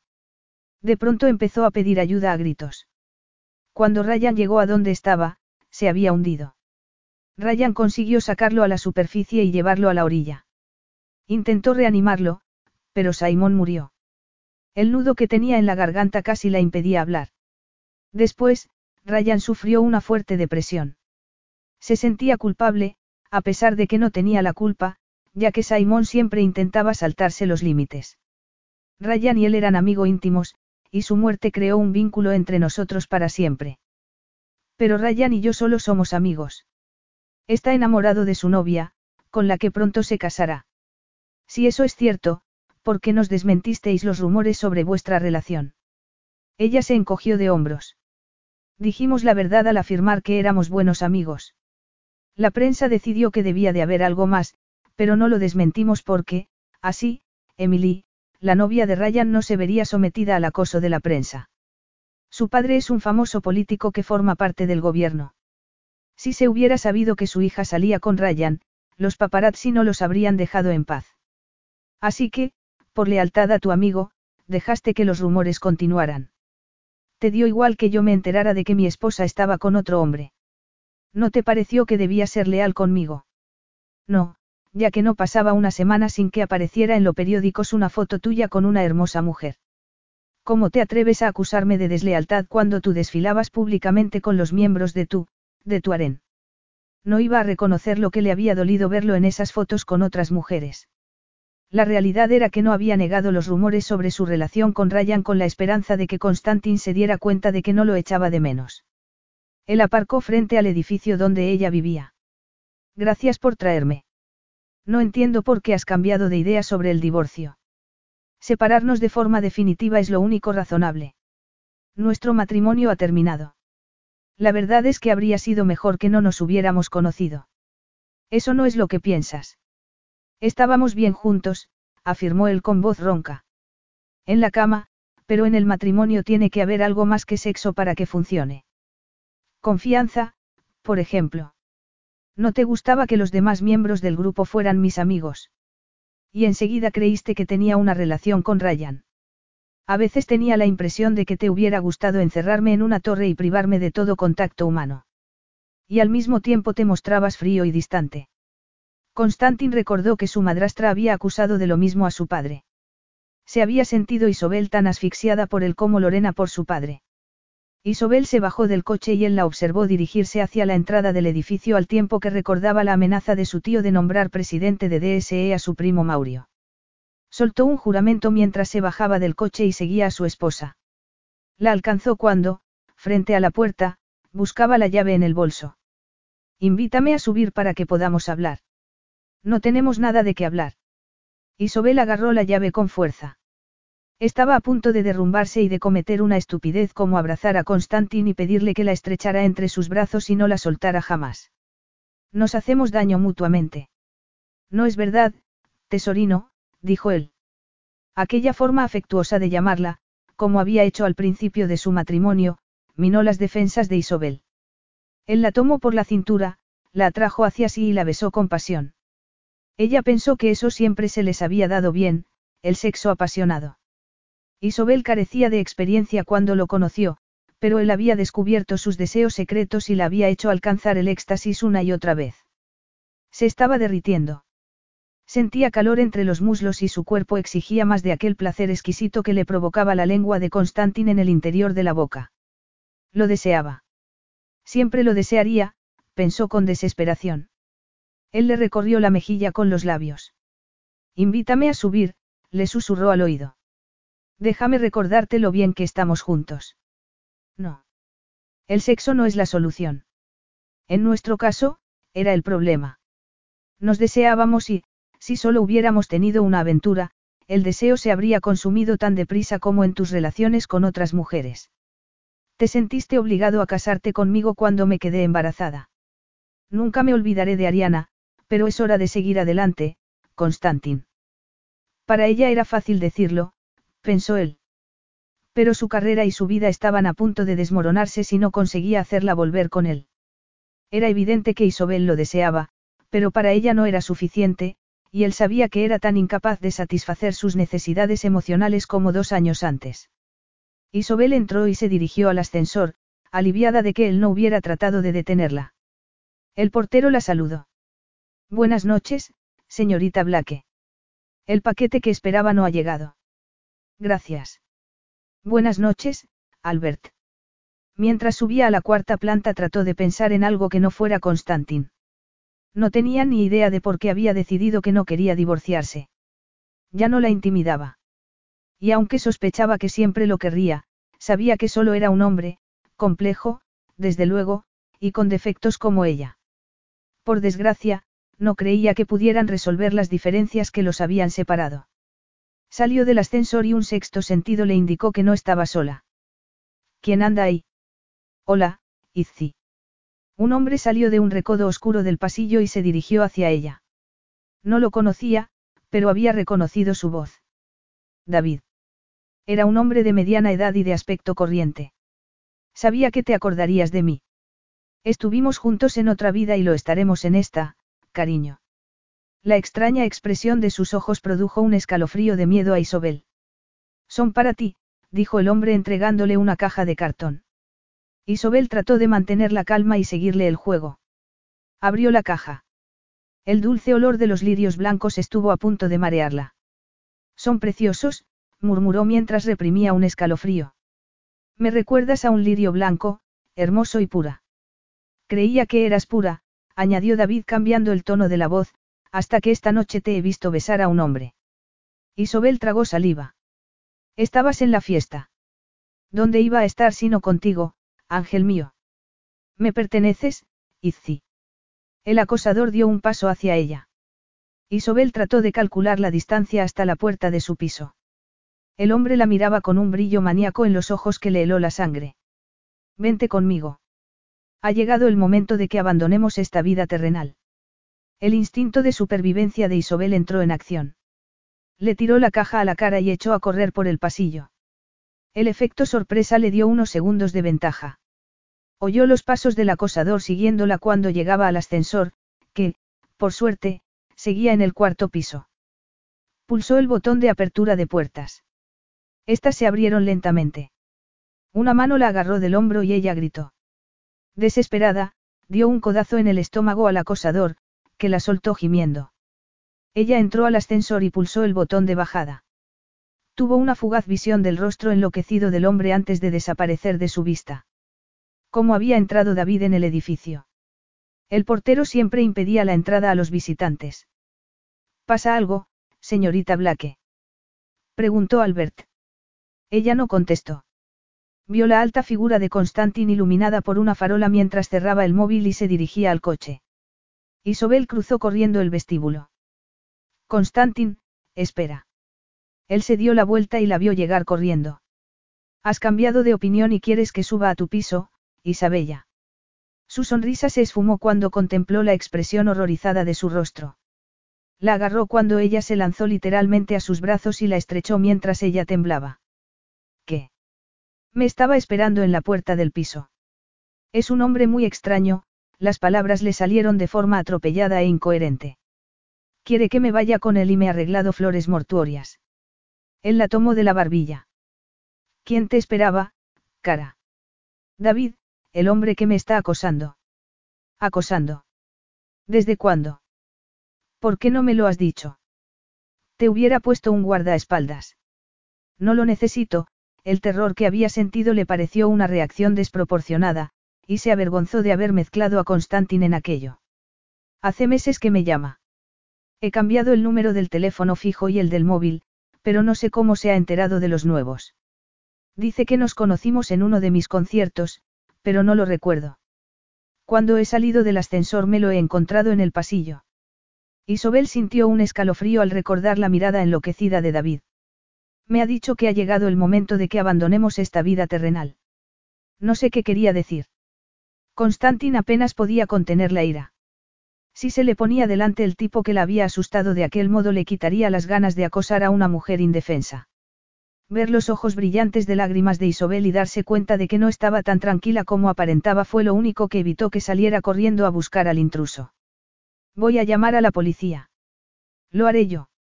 Tengo un número directo para informar de cualquier incidente con el acosador. Se quedó en el vestíbulo con Albert mientras Constantin subía a la cuarta planta. El portero afirmó tajantemente que nadie con esa descripción había entrado en el edificio. La policía llegó para tomar declaración a Isobel. Un oficial se unió a Constantin en la búsqueda, sin resultado. Tiene que haber accedido al edificio por la escalera de incendios, afirmó uno de los policías. Como el acosador no la había atacado ni amenazado, poco pudo hacer la policía, salvo aconsejar a Isobel medidas de seguridad. Mientras acababa de declarar vio irse a Constantin. Deseó que se hubiera quedado un rato más para agradecerle su ayuda. Cuando la policía se hubo marchado, se desmaquilló, se lavó la cara y se puso para dormir una de las camisetas de Constantin que se había llevado al abandonarlo. A pesar de que intentaba no pensar en el acosador, no podía evitarlo. Como no iba a poder dormirse, decidió tomarse un vaso de leche y ver la televisión. Al entrar en el salón se detuvo y contuvo el aliento. ¿Cómo has entrado? Capítulo 5. Constantin se había quitado el smoking y desabrochado los botones superiores de la camisa. Estaba recostado en el sofá, con las piernas estiradas y los brazos cruzados en la nuca, en una actitud de indolente relajación que distaba mucho de la tensión que se apoderó de Isobel al mirar su hermoso rostro. Vi que salías y supuse que te habías ido a casa. Fui a recoger una cosa al coche y tomé prestada tu llave para poder entrar de nuevo. Estabas hablando con el policía, por lo que no me viste ir a la cocina, indicó con la cabeza la taza que había sobre la mesa de centro. Te he preparado un té. Isobel miró hacia la bolsa que había en el suelo. Siempre llevo una bolsa en el coche con lo necesario por si tengo que pasar una noche fuera. Sin duda para cuando una mujer lo invitara a pasar la noche juntos, pensó ella, devorada por los celos. El brillo juguetón de los ojos masculinos fue la gota que colmó el vaso. Espero que encuentres un sitio cómodo para pasar la noche. Él se echó a reír y palmeó el sofá. Estoy seguro de que tu sofá es muy cómodo. No hay ningún motivo para que te quedes. Echaré la llave en las dos cerraduras, y el acosador no podrá entrar. Deja que me quede, cara, pidió él sonriendo. Esto es ridículo. No quiero que te quedes. Él se levantó y se acercó a ella. Si me marcho, exigiré que me devuelvas las cosas que me pertenecen y que te llevaste sin permiso. ¿Qué cosas? Ella se puso rígida cuando él le agarró el dobladillo de la camiseta, su camiseta, que le llegaba justo por debajo de las caderas. Contuvo el aliento cuando él comenzó a levantársela. ¿De verdad quieres que te devuelva esta vieja camiseta? Preguntó ella con voz ahogada. Me gusta. Si seguía levantándose la dejaría sus senos desnudos al descubierto. Ella suspiró al imaginar que se la quitaba y que le agarraba los senos con las manos. Sería una inconsciente si le dejaba seguir, pero cuando se había comportado de manera sensata en lo que se refería a Constantin. Este estaba tentado de quitarle la camiseta, atraerla hacia sí y acariciarla para redescubrir cada curva y cada hueco de su cuerpo. Así era como siempre se habían comunicado mejor, pero el brillo de los ojos de Isobel le indicó que estaba a punto de derrumbarse. El acosador la había aterrorizado y lo que necesitaba en aquel momento era compasión, no pasión. Deja de luchar contra mí, Isabella, dijo él con suavidad. Sabes que no ganarás. Siéntate y bébete el té antes de que se enfríe. De pronto, las piernas se negaron a sostenerla y se dejó caer en el sofá. Él se sentó a su lado. He estado mirando las fotos, afirmó Constantin indicando las que había en la pared. Las hago para tener un recuerdo de cada ciudad en la que actúan las Stoneladies.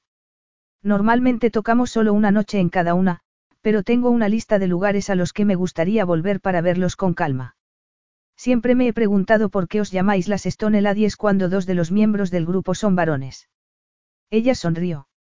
El nombre se refiere a un antiguo círculo de piedra situado cerca del pueblo donde todos nosotros nos criamos. La leyenda dice que a un grupo de damas de la corte les gustaba tanto bailar que el rey montó en cólera cuando lo hicieron en Sabati, como castigo, las convirtió en estatuas de piedra. A todos los miembros del grupo nos gustaba la leyenda, ya que tuvimos tantas dificultades para tocar como las damas para bailar, porque no nos dejaban ensayar en nuestras casas. Mi padre quería que estudiara, no que cantara. Nuestros progenitores no entendían lo que significaba la música para nosotros. Pensaban que era una pérdida de tiempo. Supongo que, ahora, tu padre estará orgulloso de ti. Murió hace unos meses. No le interesaba mi música ni el éxito del grupo. No estuve a la altura de sus expectativas. ¿En qué sentido? Mi hermano era su favorito. Simón era muy inteligente y pensaba ir a la universidad para estudiar medicina. Mi padre estaba muy orgulloso de él. Se quedó destrozado cuando murió. Yo no pude sustituirle. No me interesaba la escuela, y mi padre se mofaba de mis sueños de vivir de la música. No fui la persona que mi padre deseaba. Miró a Constantin. Cuando nos casamos, tampoco fui la persona que deseabas, afirmó con rotundidad. Él frunció el ceño. No tenía expectativas sobre ti. Cuando nos casamos, esperaba que fueras feliz en tu papel de esposa. Pero no te bastó. Lo que deseabas era una seductora anfitriona que organizara cenas y fiestas e impresionara a tus invitados con su conversación ingeniosa y con su estilo, afirmó Isobel con amargura. Fracasé como anfitriona. Además, la ropa que llevaba no era de mi estilo, sino la que tú decidías que me pusiera. Reconozco que hubo veces en que tu atuendo hippie no era adecuado. DSE es sinónimo de estilo y calidad suprema, por lo que necesitaba una esposa que me ayudara a representar las características de la empresa. Pero así era yo. La imagen hippie, como la denominas, era mi estilo.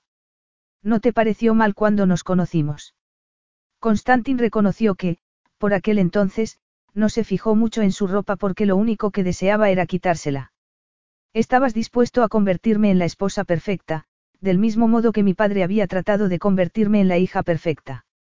Pero ni a ti ni a él os interesaba como persona. Y, al igual que mi padre, tampoco tú te preocupaste por mi música ni me animaste en mi carrera de cantante. Él apretó los dientes. Cuando nos casamos no estabas empeñada en ser cantante. Dijiste que seríamos felices viviendo en Londres y me diste la impresión de que estarías contenta siendo esposa y madre de nuestro futuro bebé. Sus palabras atravesaron el corazón de Isobel como un puñal. Pero no pude ser madre, dijo con voz ronca. Es cierto que en los primeros meses de casado solo pensaba en mi embarazo, y en ti, pensó, recordando al hombre encantador y atento con quien se había casado. Después de perder a Ariana me quedé sin nada. Por razones que no entendía, te habías convertido en un desconocido. Lo único que me quedaba era la música. Componer canciones y cantar con el grupo fue mi único consuelo en esos días terribles. Tragó saliva para deshacer el nudo que tenía en la garganta. Volver al pasado siempre era doloroso, pero esa noche, después del miedo que había pasado, le resultaba insoportable. No tiene sentido que sigamos hablando, dijo levantándose bruscamente. Debimos haberlo hecho hace dos años. Uno de los motivos por los que me marché fue por tu negativa a hablar de los asuntos importantes, como la pérdida. Me sentía desolada y tú no me apoyabas. Él también se levantó.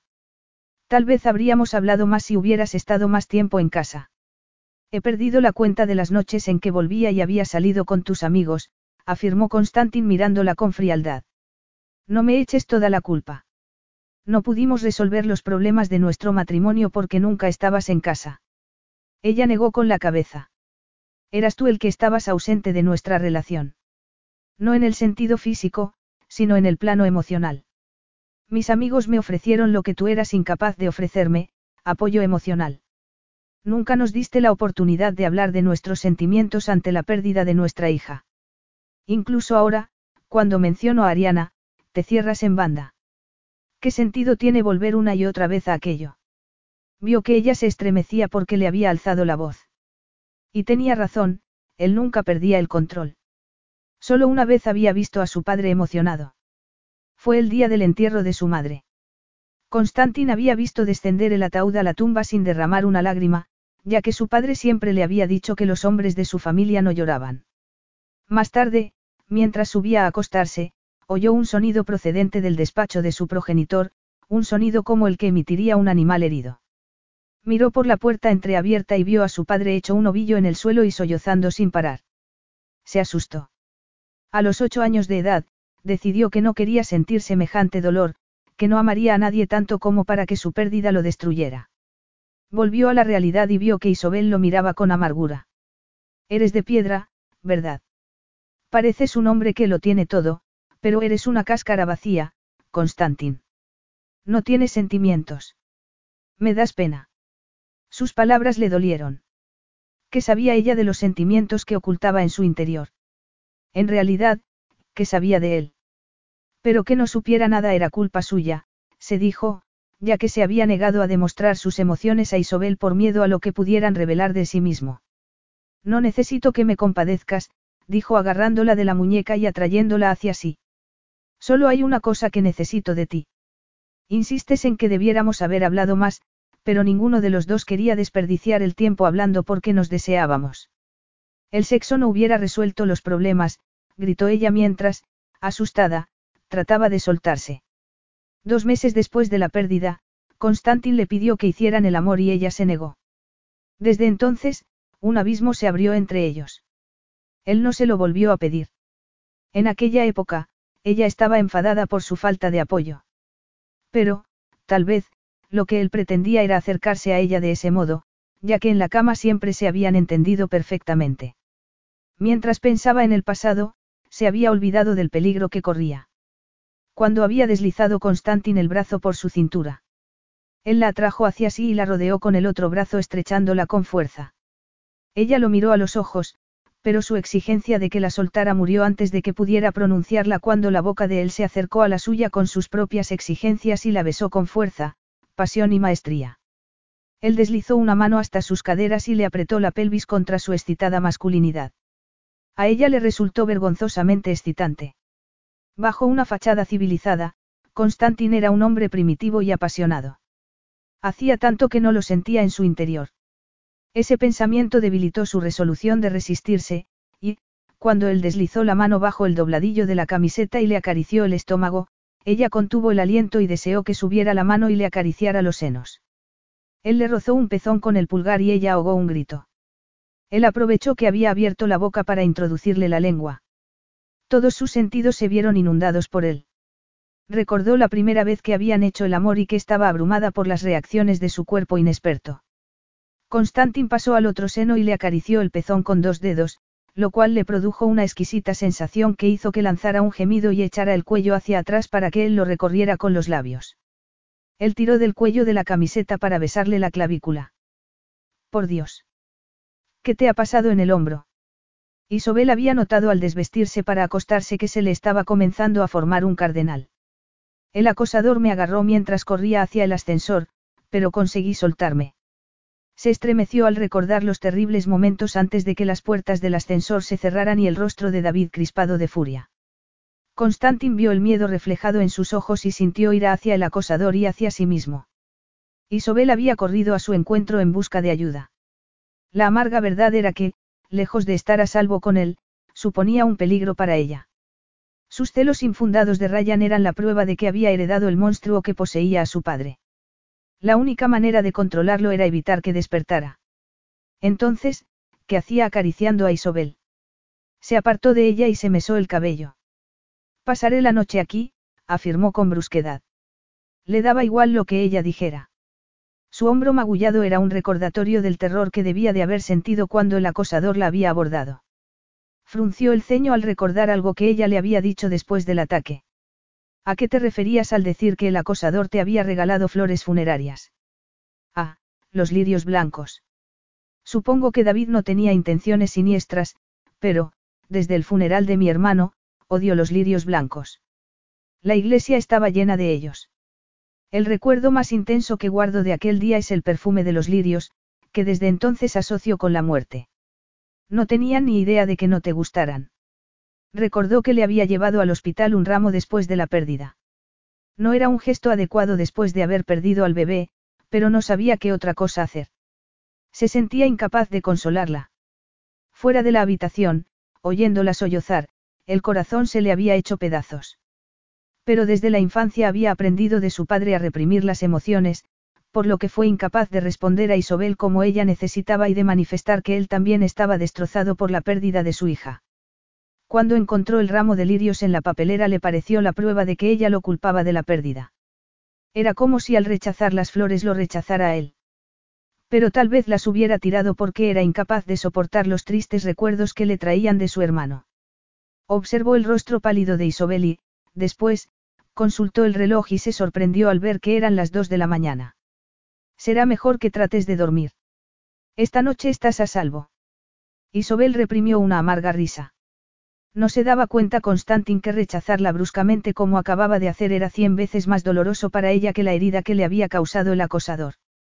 Se sonrojó al recordar cómo la había traicionado el cuerpo y se le ocurrió que tal vez él lo hubiera hecho a propósito para humillarla. De pronto se sintió sobrepasada por la situación.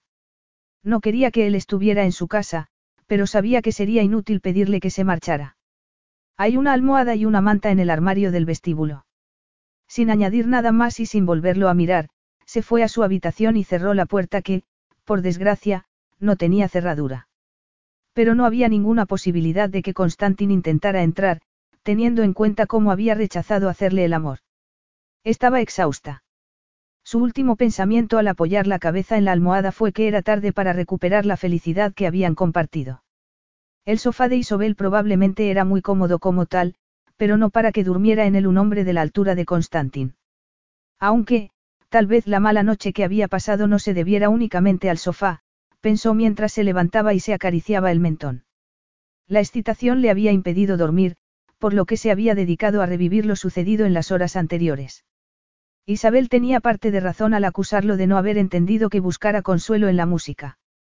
Se había sentido celoso de que buscara la compañía de sus amigos, pero era cierto que no la había apoyado cuando lo había necesitado, debido a su incapacidad para manifestar sus sentimientos. A pesar de los problemas de su matrimonio, no se había imaginado que lo fuera a abandonar. Isobel había rehecho su vida y no lo necesitaba ni económica ni emocionalmente. Pero la noche anterior lo había necesitado. Era significativo que, al huir del acosador, no le hubiera dicho al portero que llamara a la policía, sino que hubiera corrido hacia él en busca de ayuda. Y la forma en que había respondido cuando la había besado era otra prueba de que le importaba mucho más de lo que estaba dispuesta a reconocer. Por otro lado, la amenaza de su tío de nombrar presidente de DSE a su primo Maurio lo obligaba a seguirle el juego. La realidad era que tenía que demostrar a su tío que se había reconciliado con su esposa. El incidente con el acosador le había ofrecido la oportunidad de acercarse a Isobel y convencerla de que le diera otra oportunidad. Solo él sabría que la reconciliación sería temporal.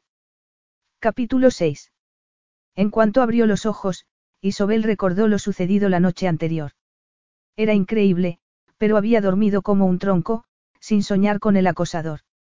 Se dio la vuelta en la cama y entrecerró los ojos porque el sol entraba por la ventana, lo cual la extrañó, ya que recordaba haber corrido las cortinas. Siento haberte despertado, dijo Constantin desde la puerta. Ella se sobresaltó al ver que se acercaba a la cama con una taza de té que dejó en la mesilla. Isobel pensó que era injusto que, incluso después de haber dormido en el sofá, pareciera recién salido de una revista de moda, con su traje gris claro hecho a medida, su cara camisa blanca y la corbata azul, que hacía juego con sus ojos. No importa. Ya es hora de que me levante, el reloj indicaba que eran las nueve y media. No suelo dormir hasta tan tarde. Él se encogió de hombros. Tuviste una noche agitada. Ella pensó que se refería a la pasión que se había desatado entre ambos cuando la había besado. Pero él se había negado a poseerla y a aceptar lo que le ofrecía. Por eso se quedó sorprendida por lo que dijo a continuación. Tengo que ir a Nueva York hoy. Lo habría anulado, pero ha surgido un problema que requiere mi presencia. Quiero que vengas conmigo. El acosador anda suelto y la policía no tiene muchas pistas sobre su paradero. Creo que no debieras quedarte sola hasta que lo encuentren. Se sentó en el borde de la cama y su proximidad aumentó las pulsaciones de Isobel. Contuvo el aliento cuando él agarró un mechón de cabello y se lo enrolló en el dedo.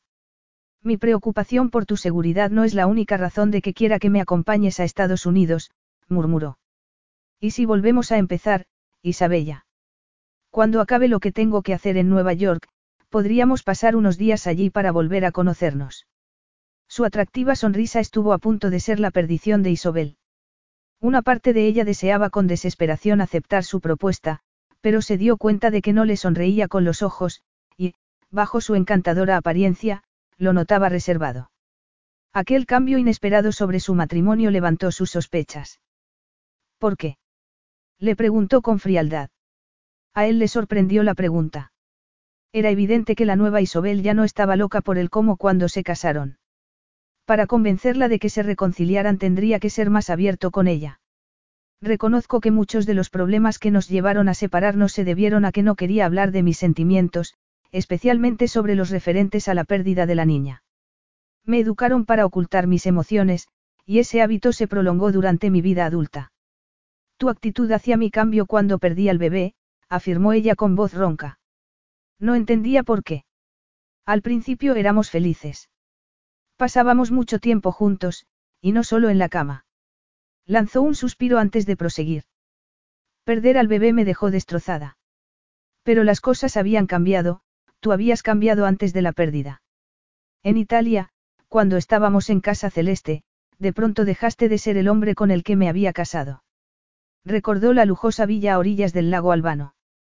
Casa Celeste llevaba 400 años en manos de la familia de Severino, pero Constantin prefería vivir en un piso moderno en el centro de Roma o, cuando estaba en Londres, en la casa de Grosvenor Square.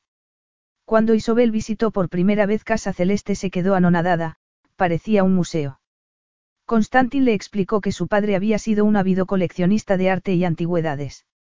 Al preguntarle sobre su padre, Constantin apretó los labios, lo cual hizo pensar a Isobel que su relación no había sido buena. Tuve la sensación, cuando estábamos en la villa, de que creías que nuestro matrimonio había sido un error. Yo no encajaba en tu sofisticado estilo de vida, no era una mujer que figuraba en sociedad como aquellas a las que estabas acostumbrado. Me parecía que te avergonzabas de mí. Él la miró con genuina sorpresa. Eso es ridículo. ¿En serio? Entonces, explícame por qué te volviste un desconocido en ese viaje, alguien frío y distante. Él frunció el ceño. Eso fue producto de tu imaginación. Dormiste en otra habitación, en el otro extremo de la casa. Me fui a otro dormitorio porque te sentías incómoda por lo avanzado de tu embarazo y tenías mucho calor si compartíamos la cama. Isobel no lo creyó, ya que recordaba lo bien que funcionaba el aire acondicionado de la villa. Entonces, la única razón que se le ocurrió de que él hubiera insistido en que durmieran en habitaciones separadas fue que había dejado de resultarle atractiva a causa de su embarazo.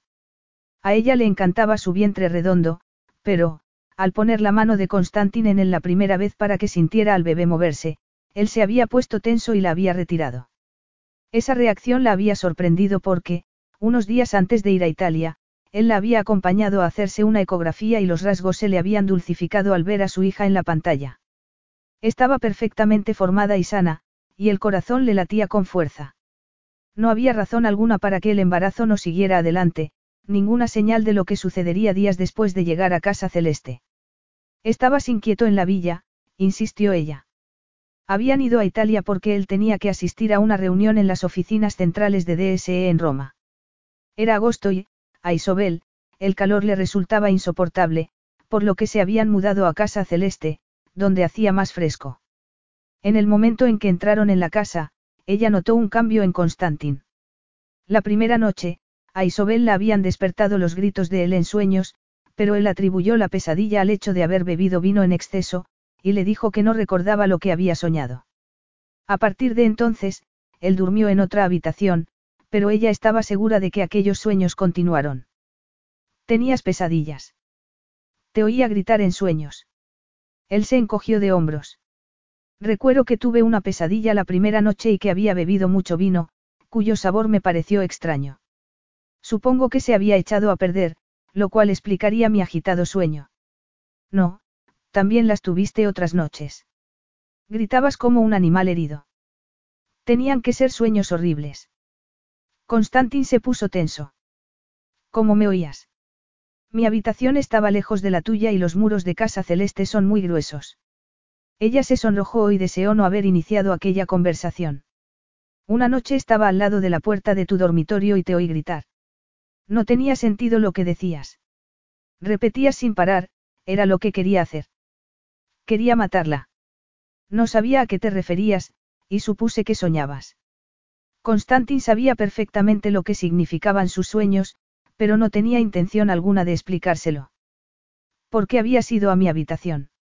Te sentías mal, estabas preocupada por el bebé, notaste algo que te indicara que el embarazo no iba bien. No, nada de eso. Fui a tu habitación porque quería que hiciéramos el amor. Ella observó un destello de una emoción indefinible en los ojos de Constantin, cuyos labios esbozaron una sonrisa de satisfecha arrogancia. ¿Por qué te sorprende? Hasta el viaje a Italia, nuestra vida amorosa había sido apasionada. Sí, ciertamente demostraste la falsedad de la teoría de que el embarazo puede tener un efecto negativo en la libido femenina. Constantin la recordó en el segundo trimestre de embarazo. Ya no tenía náuseas matinales y la piel le resplandecía, el cabello le brillaba y su cuerpo había desarrollado curvas exuberantes que a él le resultaban muy excitantes. El embarazo había incrementado el goce del sexo por parte de ella, lo cual a él le provocaba un intenso placer. Antes de ir a Italia hacían el amor todas las noches, pero la reaparición de las pesadillas le recordó que no debía haberse comprometido con ella. No me avergüenza reconocer que echaba de menos el sexo cuando decidiste que durmiéramos en habitaciones separadas, afirmó Isobel. Habían dormido así varias noches, antes de que ella perdiera el bebé.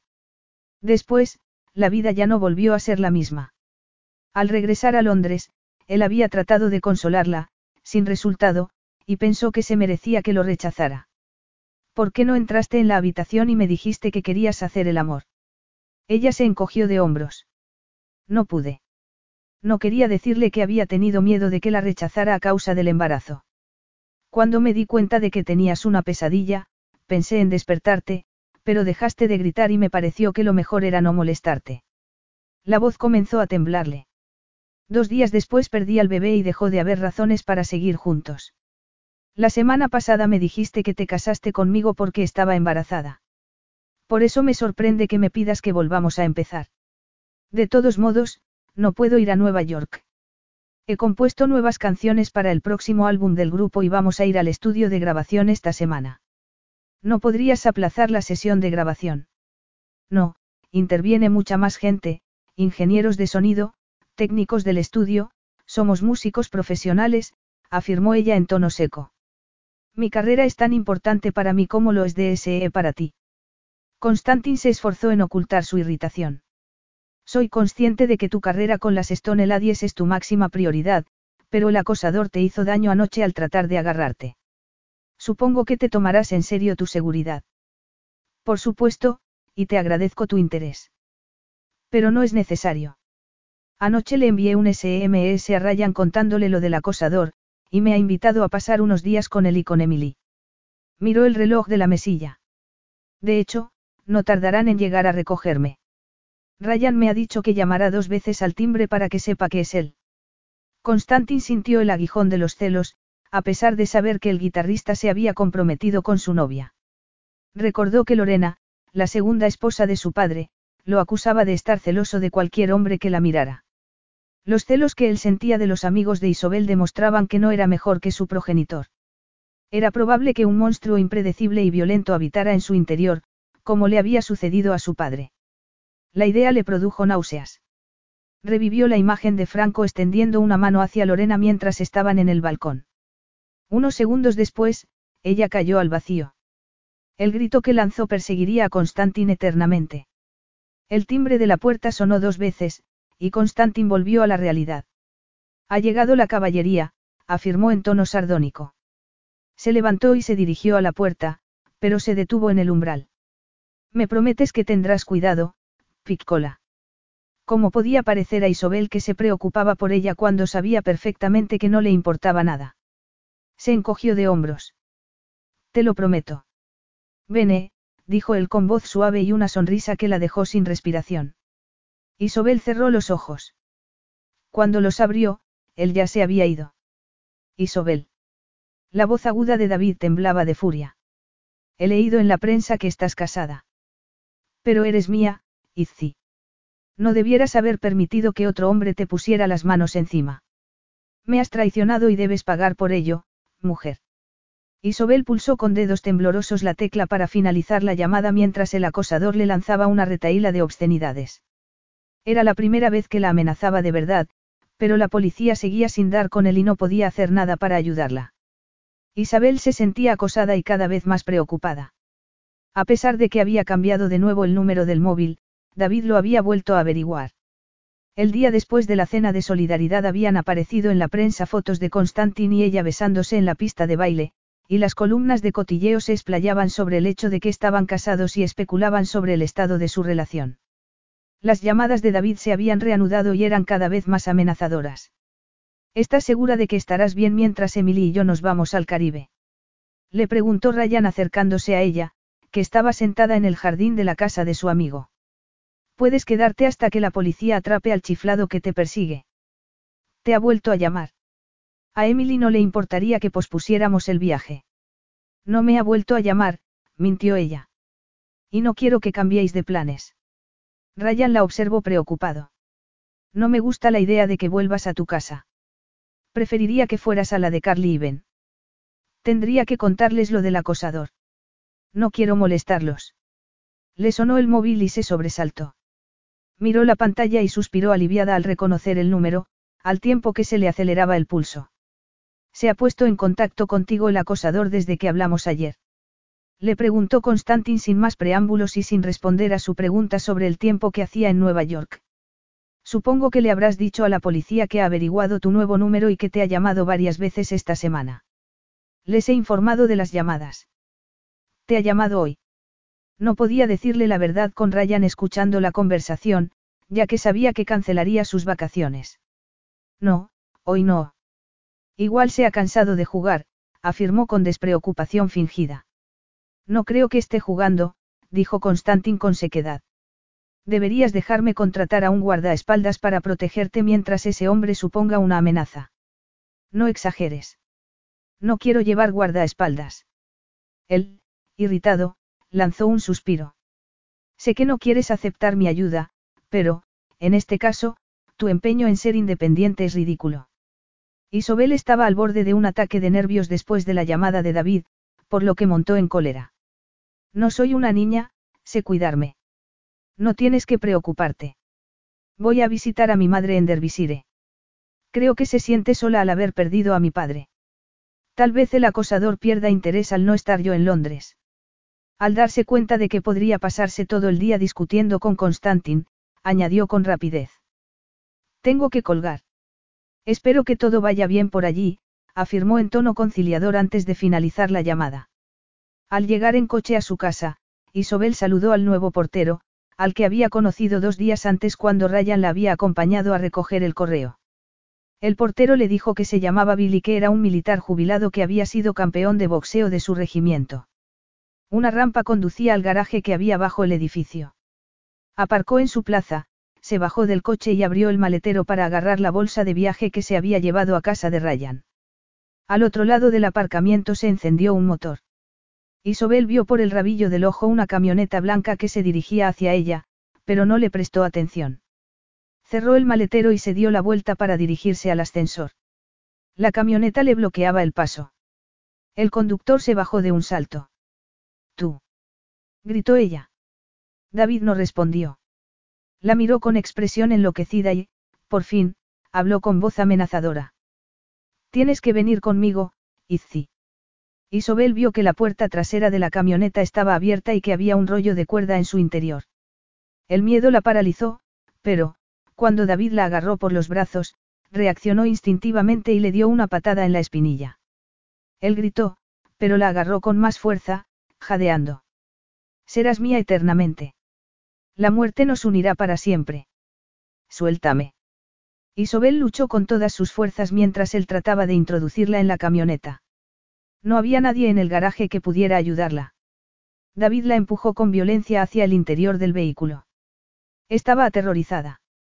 Impulsada por la desesperación, se defendió como una fiera dándole patadas hasta que consiguió que la soltara entre juramentos. Él comenzó a pegarle. Isobel oyó pasos y una voz masculina que gritaba. Los golpes del acosador cesaron y apareció la imponente figura de Bill, el portero. Suelta a la señorita. Dando un rugido de furia, David intentó lanzarla dentro de la camioneta. La cabeza de Isobel chocó contra el borde de la puerta con tanta fuerza que perdió el conocimiento. Capítulo 7. 24 horas después del ataque, el médico del hospital al que la habían llevado en ambulancia explicó a Isobel que, después de una conmoción cerebral, era normal que le doliera la cabeza. Ha pasado la noche aquí en observación. Si se le nubla la vista o comienza a vomitar, debe volver al hospital. Solo estuvo inconsciente unos minutos, por lo que no debiera haber lesiones. Isobel sintió e hizo una mueca de dolor por haber movido la cabeza. De todos modos, había salido bien parada. Los cardenales de los brazos, las costillas y la sien desaparecerían, y el personal médico le había asegurado que la sensación de náusea y las ganas de llorar eran consecuencia del shock. Es increíble que te haya sucedido algo tan terrible, dijo Carly por décima vez. Menos mal que el nuevo portero vio por el circuito cerrado de televisión que te estaban atacando y corrió a rescatarte. Debieras haberme contado lo del acosador. No quería preocuparte. Ben y Carly se habían apresurado a ir al hospital en cuanto supieron lo que había pasado. Mickey Jones, el manager de las Stone Ladies, y otros amigos habían ido a verla. Ryan la había llamado por teléfono al enterarse, pero ella consiguió que no suspendieran las vacaciones y volvieran a Londres. Se sentía agradecida por el interés de todos, aunque deseaba estar sola y tranquila. Cerró los ojos, pero el sonido de una voz familiar hizo que los volviera a abrir. Se le contrajo el estómago al ver a Constantin en la puerta. Durante unos segundos pareció que solo existían ellos dos en el universo, unidos por una fuerza imposible de describir. Por Dios, Isabella. A ella la alarmó su aspecto demacrado. Llevaba la chaqueta arrugada, como si hubiera dormido con ella puesta. No estabas en Nueva York. Tomé el avión de vuelta en cuanto me llamó Carly. Isobel lanzó una mirada de reproche a su amiga. No hacía falta que, Constantin la interrumpió. Claro que hacía falta. Soy tu esposo y, por tanto, tu familiar más próximo. No le dijo que, al enterarse del ataque, el corazón le había dejado de latir durante lo que le pareció una eternidad. Entró en la habitación, se acercó a la cama. Isobel tragó saliva mientras él le acariciaba suavemente con un dedo la frente inflamada. Menos mal que Bill apareció antes de que te hiciera más daño. ¿Cómo sabes el nombre de mi portero? Bill Hood es un guardia de seguridad. Como no me dejaste que te pusiera un guardaespaldas, encargué a Bill que vigilara tu casa por si volvía el acosador. No sabía que habías aprendido a conducir durante nuestra separación, por lo que Bill no esperaba que bajaras al garaje. Por suerte, llegó antes de que el acosador te metiera en la camioneta, pero no con la suficiente rapidez para evitar que te hiciera daño. Isobel percibió un tono extraño en su voz, como si se esforzara por reprimir la emoción. Pensó que se lo estaba imaginando, ya que sabía que su esposo no se dejaba dominar por ella. ¿Tienes el pasaporte aquí? Ella lo miró perpleja. Lo tengo en el bolso. Siempre lo llevo conmigo. Muy bien, porque así no tendremos que pasar por tu casa de camino al aeropuerto. Un momento. ¿Para qué necesito el pasaporte? Millet está repostando para llevarnos a Roma, Constantin le lanzó una mirada fiera cuando ella abrió la boca para protestar. No te molestes en discutir, cara. El acosador huyó, y ahora sabemos que está trastornado y que es peligroso. ¿Crees que volverá a atacar a Izzy? Preguntó Carly. ¿Cómo consiguió escapar? Preguntó Isabel con voz temblorosa. Antes de perder el conocimiento vi que el portero, o lo que fuera, lo agarraba. Llevaba un cuchillo. Se lo clavó Bill en la mano y huyó. Bill avisó inmediatamente a la policía, que encontró la camioneta abandonada cerca de tu casa. Por desgracia, todavía no lo han encontrado, aunque saben que se llama David Archibald. Lo han identificado gracias a la grabación del circuito cerrado de televisión. Era conserje de las oficinas del manager de las Stone Ladies.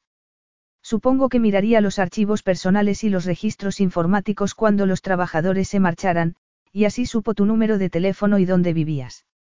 Ese hombre tiene un historial de conducta psicótica, y la policía cree que supone una amenaza para tu seguridad. Izzy, debes irte con Constantin hasta que la policía lo detenga, afirmó Carly con rotundidad. No te preocupes.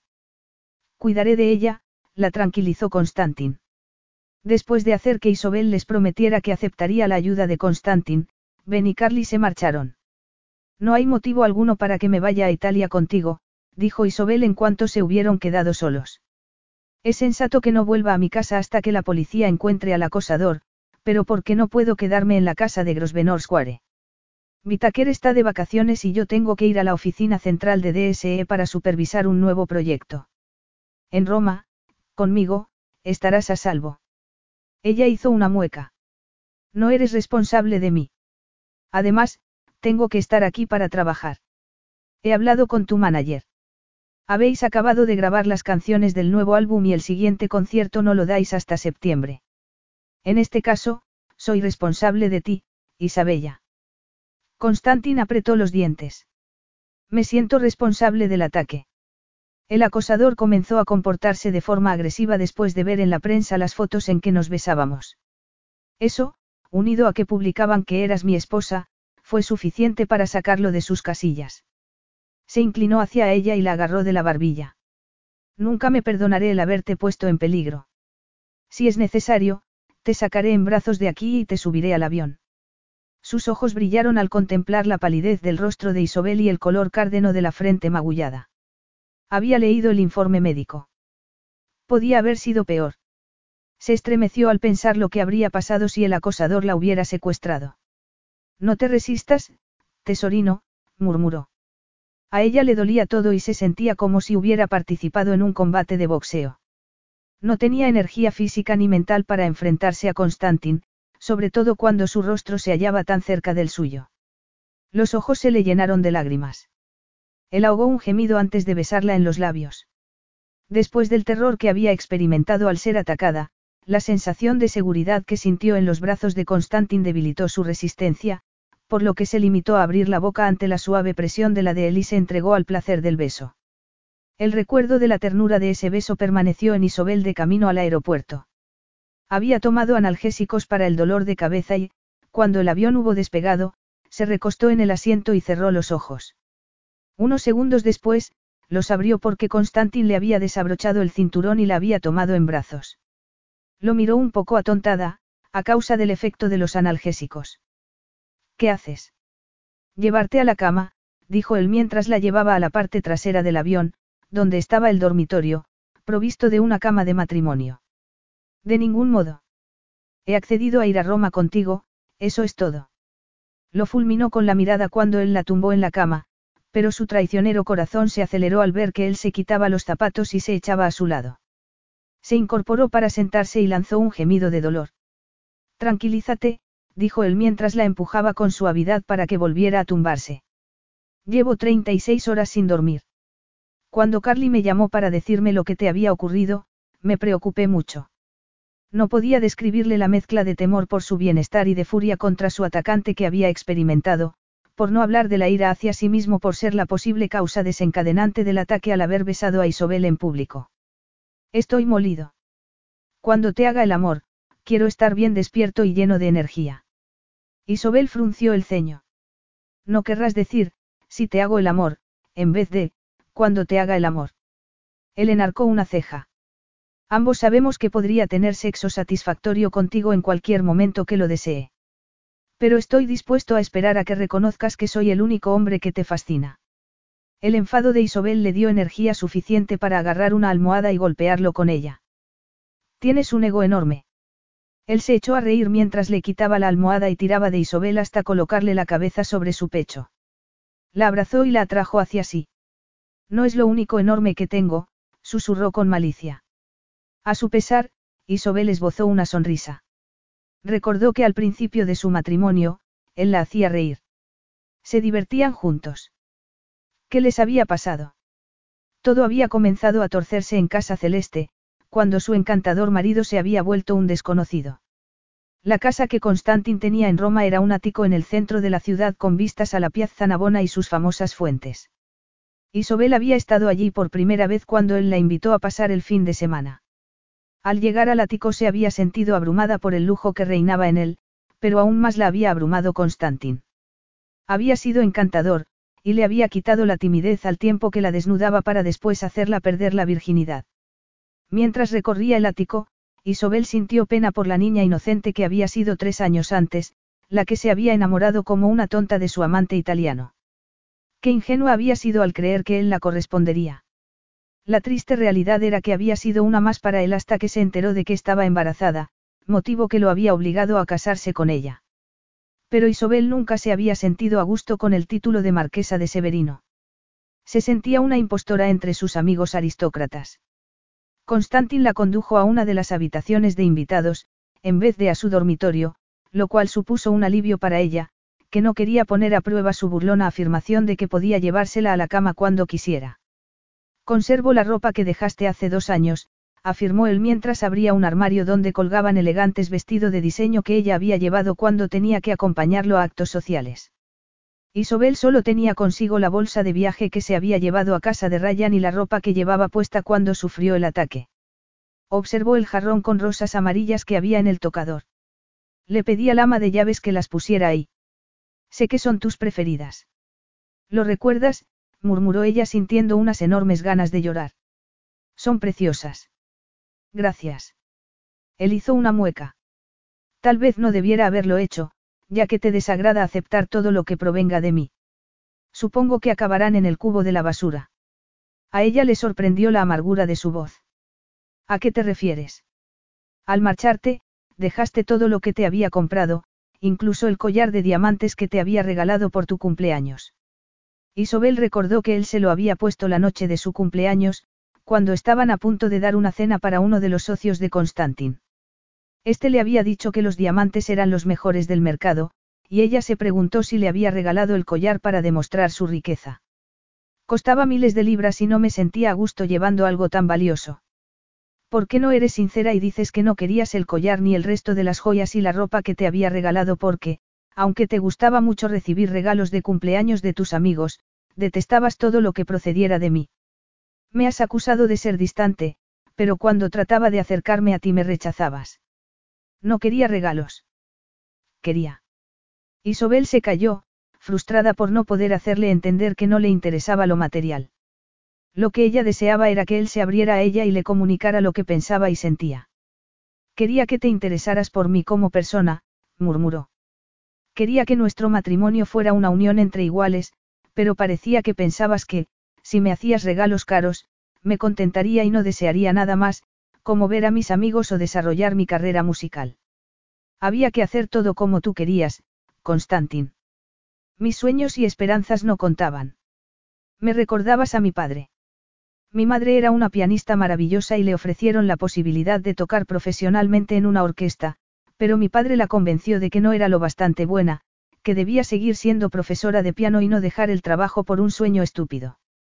En nuestro caso, no había necesidad de que trabajaras. Yo te proporcionaba todo lo necesario, afirmó él con sequedad. Isobel respiró hondo tratando de controlar la ira. Eso demuestra lo poco que me entendías. No quería que me mantuvieras. Era, es importante para mí trabajar y ganarme la vida, ser independiente. Tus deseos de independencia no fueron una ayuda para nuestro matrimonio. Reconozco que me sentía incómoda cuando me hacías regalos caros. Me parecía que me dabas limosna, que era como la cenicienta, la secretaria sin un duro que había conseguido un esposo multimillonario. Isobel se mordió el labio inferior.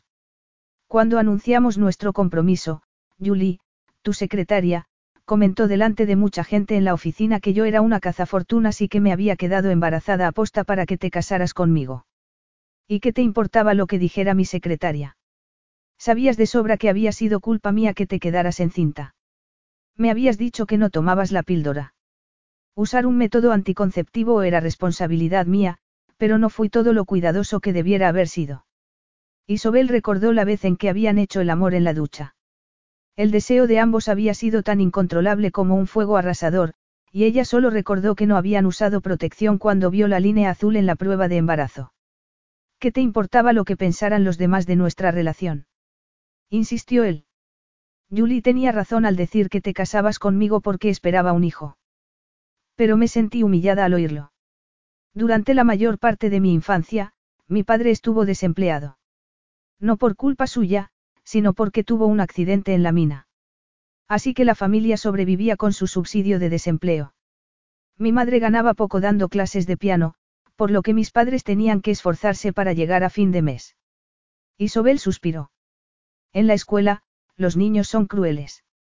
Los hijos de familias adineradas nos llamaban, parásitos, de los que dependíamos de los servicios sociales. Yo me avergonzaba mucho, y cuando acabé la escuela me juré que trabajaría y que sería independiente. Supongo que era cuestión de orgullo, pero estaba decidida a no aceptar nada de nadie. Ni siquiera regalos de tu esposo. Me gustaba comprarte cosas porque pensaba que te causarían placer. Pero, en lugar de eso, los recibías como un insulto. No quería que creyeras que me había casado contigo por tu dinero. No formaba parte de tu mundo. Aunque fuera eso lo que creyeras, no era lo que pensaba yo. Constantin frunció el ceño tratando de asimilar lo que ella le acababa de contar. Era evidente que su infancia y la situación económica de su familia la habían afectado mucho, pero él no se había percatado de que fuera tan sensible a la opinión ajena sobre las razones de su matrimonio. Isobel no formaba parte del grupo de mujeres que había conocido que iba detrás de su dinero. ¿Qué tal va el dolor de cabeza? Se me ha pasado. Las dos horas que he dormido en el avión me han sentado de maravilla. Si te apetece, podemos salir a cenar. Se dirigió a la puerta y se volvió a mirarla desde el umbral. Nunca pensé que te hubieras casado conmigo por mi dinero, Isabella. Y, a pesar de lo que te dije cuando viniste a verme en Londres hace unas semanas, no me casé contigo solo porque estuvieras embarazada. Isobel se quedó tan perpleja que no supo qué responderle. Y se preguntó si se atrevería a creer lo que le había dicho. Capítulo 8. La tractoria Pepe. Isobel sonrió al reconocer la encantadora tractoria situada en una esquina de una placita poco frecuentada por los turistas. Era el sitio preferido tanto de Constantin como de ella para tomar comida romana tradicional. Me trajiste aquí la primera vez que estuve en Roma. La porchetta con hierbas, aceitunas y mozzarella sigue siendo, en mi opinión, la mejor de Roma, afirmó él mientras entraban. El propio Pepe salió a recibirlos. Dio dos besos a Isobel al tiempo que le hablaba en un italiano salpicado ocasionalmente de palabras inglesas. Me alegro de volver a verlo, dijo ella en italiano cuando Pepe se detuvo a tomar aliento. El chef volvió a la cocina al cabo de unos minutos y un camarero joven y apuesto les tomó la comanda mientras flirteaba descaradamente con Isobel. Cuando vio el brillo amenazador de los ojos de Constantin se retiró apresuradamente. Me ha impresionado la fluidez con que hablas italiano, dijo él en tono seco. Ella se encogió de hombros. Me daba pena interrumpir las clases a las que empecé a acudir cuando estábamos juntos. Al casarse con él, Isobel quiso aprender su lengua, ya que sabía que él deseaba que su hijo hablara italiano. Pero no había habido hijo alguno. El camarero volvió con el primer plato y miró fijamente a Isobel hasta que Constantin lo increpó. Ella miró a su esposo con cara de pocos amigos. ¿Por qué has sido grosero con el camarero? Solo intentaba ser amable. Pues si intenta serlo un poco más, te hace el amor sobre la mesa, afirmó él tratando de controlar la vena posesiva que se había despertado en él. A punto había estado de dar un puñetazo al camarero. No servirán más de prisa si dejas de flirtear con el personal, gruñó. No estaba flirteando con el camarero, no seas ridículo. Constantin dio un sorbo de la copa de vino. No es de extrañar que los hombres se fijen en ti. Eres muy guapa. Pero no solo te miran por tu apariencia. Hace tres años, cuando nos conocimos, también eras hermosa, pero terriblemente tímida. Te ruborizabas cada vez que te dirigía la palabra. Ahora tienes un aire de seguridad en ti misma que a la mayoría de los hombres les resulta innegablemente atractiva. ¿Se incluía él? se preguntó Isobel. He ganado seguridad.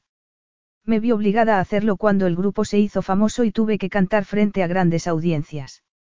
Recordó que la primera vez que él la había llevado a aquel restaurante estaba tan nerviosa que volcó su copa de vino. Cuando te conocí, no era nadie, una secretaria que soñaba con ser cantante.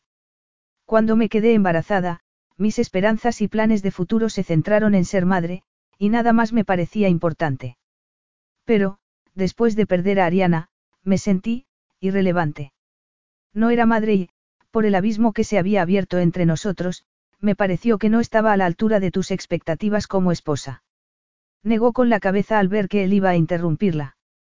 Nuestro matrimonio no funcionaba. Yo quería hablar de Ariana, pero tú te encerraste en ti mismo, y yo no sabía lo que pensabas o sentías. Así que recurriste a tus amigos, a los que conocías desde niña. Vertí mis sentimientos en las canciones que componía. Tocar el piano y componer me proporcionaban cierto consuelo. Al mudarme del pueblo a Londres con el resto del grupo, tocábamos en pubs, pero dejé de actuar después de casarnos. No creí que tuviéramos éxito cuando comenzamos a tocar de nuevo, era un modo de olvidarme de la pérdida. Pero a las Stone Ladies nos descubrió un productor musical y todo se precipitó. Se inclinó hacia adelante para mirarlo a los ojos. Cuando nos ofrecieron grabar un disco, todos los miembros del grupo vimos la oportunidad de desarrollar una carrera musical con la que habíamos soñado desde la adolescencia. Y el sueño se estaba haciendo realidad. Tenía la oportunidad de ser alguien por mí misma y de ganar tanto dinero como nunca hubiera imaginado. Constantin frunció el ceño. Estabas casada con un multimillonario, no necesitabas ganar dinero. Claro que sí, respondió ella con fiereza. Era importante para mí abrirme camino en el mundo, evitar que tus amigos y familiares creyeran que tenía el futuro asegurado por haberme casado contigo y no sentirme avergonzada como cuando los niños me llamaban, parásita, en la escuela. Ser cantante profesional me enorgullecía. Quería que mi padre se sintiera orgulloso de mí, aunque no estoy segura de haberlo conseguido. También esperaba que te interesaras más por mí si triunfaba en la música. Las mujeres a las que conocíamos en los acontecimientos sociales, las esposas de tus amigos, eran sofisticadas, por lo que me parecía que no podía competir con ellas. Yo no quería que lo hicieras. Me hacías feliz siendo como eras. Si eso es cierto, ¿por qué te volviste tan frío? La verdad es que no estabas orgulloso de mí, y ni la ropa de diseño ni las joyas caras me convertirían en marquesa. Isobel lo miró sintiéndose frustrada por no poder hacer que la comprendiera. Una vez me dijiste que tu mayor logro había sido que te nombraran consejero delegado de DSE y el éxito que habías tenido al convertirla en una de las empresas más rentables de Italia. Formar parte de un grupo musical con éxito es el mío. Pero mi carrera fue una de las cosas que nos separó. Él apretó los dientes. No nos separamos. Tú me abandonaste. Isabel apartó la vista de su rostro y miró el plato. De repente, había perdido el apetito. A Constantin le debía de haber pasado lo mismo, ya que llamó al camarero para pedirle la cuenta. Volvieron caminando en silencio, cada uno sumergido en sus pensamientos. Él pensaba en lo que había dicho Isobel sobre su carrera musical y cómo le había aumentado la autoestima. Era cierto que él se sentía orgulloso de su puesto en DSE y de lo que había conseguido para la empresa. Lo acosaban el trauma de haber contemplado el accidente mortal de su madrastra y la sospecha de que su padre podía haber sido responsable de la tragedia. Desde ese día terrible, había evitado las relaciones que implicaran un compromiso emocional por su parte y había concentrado toda su pasión y energía en la empresa. Pero su tío amenazaba con nombrar presidente a su primo Maurio, con lo que todo su trabajo de los diez últimos años se perdería. La empresa no duraría cinco minutos en manos de Maurio. Cuando había pedido a Isobel que le diera una segunda oportunidad, su único objetivo era convencer a su tío de que lo nombrara presidente. Pero tuvo que reconocer que sus prioridades habían cambiado. Isobel contempló la luna llena. Era la primera vez desde hacía meses que caminaba por una calle sin mirar hacia atrás para comprobar que no la siguiera el acosador. La policía seguía sin haber detenido a David, pero se sentía tranquila en Roma, con Constantin. Aunque dejó de hacerlo cuando él le pasó el brazo por la cintura al pasar al lado de un grupo de chicos jóvenes. El contacto despertó en ella recuerdos de tiempos más felices. Cuando habían estado en Roma, poco después de casarse, Constantin la había llevado a la tractoria y, de vuelta a casa, la había besado en cada esquina. Una vez en su piso, el deseo mutuo había sido tan intenso que solo llegaron al sofá más cercano a la entrada. Sintió calor en las mejillas al recordarlo a él desnudándola y empujándola contra los cojines mientras le ponía la mano entre los muslos. Ya estaba dispuesta para él. Siempre lo había estado, pensó compungida. Nos tomamos la última copa. Preguntó él al entrar en el ático. No, gracias, me voy a acostar. Espero que mañana la policía nos anuncie que ha detenido a David. Así podré volver a casa y, cuando consigamos el divorcio, nos libraremos el uno del otro. Él la miró con los ojos entrecerrados. ¿Es eso lo que de verdad quieres? Sí, afirmó ella con voz ahogada por la emoción. La cena le había recordado todo lo que había perdido, todo lo que hubiera podido ser. Reconozco que he sopesado la posibilidad de volver a estar juntos, pero la conversación de esta noche me ha demostrado que es mucho lo que nos separa. No pudo continuar, y se dio la vuelta para que él no viera las lágrimas que trataba de contener. Es lo que tú dices, añadió. No tiene sentido remover el pasado. Tenemos que seguir adelante, cada uno por su lado. Constantin estaba de pie frente a la puerta de la terraza de su habitación, que daba a la plaza. La vista era espectacular. Pero aquella noche, mientras se tomaba un vaso de whisky, apenas se fijó en los edificios de Roma. Pensaba en su esposa, que ocupaba la habitación de invitados al lado de la suya. Le había vuelto a suceder. Había pasado en su compañía menos de un día y su determinación de mantenerse alejado de ella vacilaba. Pensó que la culpable era su sonrisa. Cuando Isobel sonreía se le iluminaba todo el rostro, como al reconocer la tractoria o al contemplar las rosas amarillas de su habitación. Era la única mujer que conocía que prefería que le regalaran rosas en vez de diamantes. Después de lo que ella le había contado sobre las penurias económicas de su infancia, entendía por qué quería ser tan independiente. Le había dicho que su carrera la enorgullecía, pero él creía que lo había abandonado porque estaba enamorada de Ryan Fellows, el guitarrista. Los celos eran un sentimiento venenoso que te infectaba el alma. Por la seguridad de Isobel, debía controlar ese monstruo que creía haber heredado de su padre.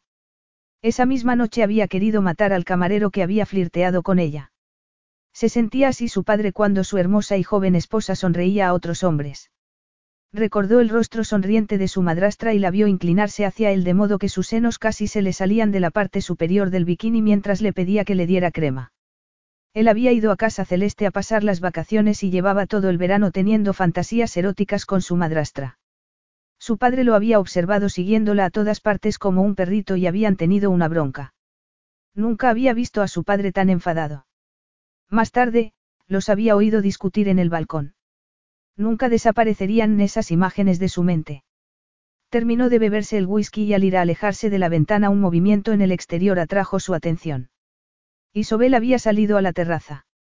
Constantin se quedó paralizado mientras observaba cómo la brisa pegaba el largo camisón blanco a su cuerpo delgado. Estaba preciosa a la luz de la luna. Por el bien de ella debía hacer caso omiso del deseo que lo aguijoneaba por dentro. Pero, a pesar de sus buenas intenciones, no pudo dejar de mirarla. Ella le daba la espalda y se inclinó aún más sobre la barandilla. Lo asaltó un recuerdo, su madrastra apoyada en la barandilla, cayendo, cayendo. El grito de Lorena resonó en su cerebro. Apártate de ahí. La calma nocturna se quebró por el grito de Constantin. Isobel, sobresaltada, miró a su alrededor y chilló asustada cuando él la agarró de la cintura, la levantó y la depositó en su dormitorio, el de Constantin. ¿Qué haces? ¿Qué qué hago? ¿Qué hacías tú asomada a la barandilla de esa manera? Soltó una palabrota y se apartó el cabello de la frente con mano temblorosa, según observó ella. Nunca había visto aquella expresión en sus ojos, de puro terror. Él se apartó de ella, se sirvió otro whisky y se lo tomó de un trago. Intentaba ver mejor las fuentes. No corría peligro alguno, ya que la barandilla es demasiado alta para que me caiga. Él se volvió lentamente hacia ella. Había recuperado el color y parecía incómodo por su extraño comportamiento. Supongo que he reaccionado de forma exagerada, masculló. Es que detesto las alturas. Ella lo miró sorprendida. Odias las alturas, pero vives en un ático con terraza, afirmó ella mientras apretaba los labios para no reírse. No tiene gracia. Vamos, Constantin, un poco sí, ella soltó una risita. Probablemente tienes una de las mejores vistas de Roma, pero te da miedo disfrutar de ella. Es la reacción más humana que he visto en ti. Él cerró los ojos y trató de bloquear los recuerdos que giraban en su cerebro como nubes negras. Fue en vano. Volvió a oír a su padre y a Lorena discutiendo en el balcón de la torre. Él estaba en el jardín, y durante años había sido incapaz de recordar quién se había movido primero, su padre o Lorena. Se quedó aterrorizado al ver precipitarse a su madrastra desde el balcón. Nunca olvidaría cómo había gritado. Momentos después vio a su padre caer tras Lorena. Le pareció que todo transcurría a cámara lenta, pero solo debieron de pasar unos segundos hasta que oyó los dos golpes contra el suelo. Había cerrado los ojos. Durante años borró los detalles de lo que había contemplado, hasta que las pesadillas le revelaron lo que había ocurrido exactamente en el balcón. Constantin abrió los ojos y vio que Isobel lo miraba fijamente. Seguro que no, cara. Siempre he reaccionado como un hombre normal cuando estoy contigo. Isobel se dio cuenta de que estaba furioso porque se había burlado de él. El brillo de los ojos de su esposo le indicó que se había pasado de la raya. La tensión entre ambos estaba a punto de estallar. Él lanzó una vociferación al tiempo que la agarraba y la atraía hacia sí. Será un placer demostrarte que mis reacciones son las normales en un ser humano. Sin darle la oportunidad de contestarle, la besó en la boca como si fuera de su propiedad. A continuación le puso las manos en las caderas. Ella sintió el calor de su tacto a través del camisón y ahogó un grito cuando él la apretó contra sí y sintió su excitada masculinidad. Siguió sin poder protestar, ya que él le había introducido la lengua entre los labios y exploraba su boca de forma tan erótica que Isobel sintió que se derretía.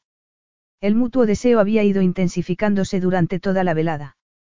Siempre había sido una fuerza decisiva en su relación y, por mucho que el sentido común indicara a Isobel que debía poner fin a aquella locura, su cuerpo se sometió voluntariamente a la deliciosa sensación que él le producía con las manos y la boca. Constantin le recorrió la garganta con los labios. Ella la arqueó y se entregó al placer, que se intensificó cuando él le bajó las sombreras del camisón y dejó al descubierto sus senos.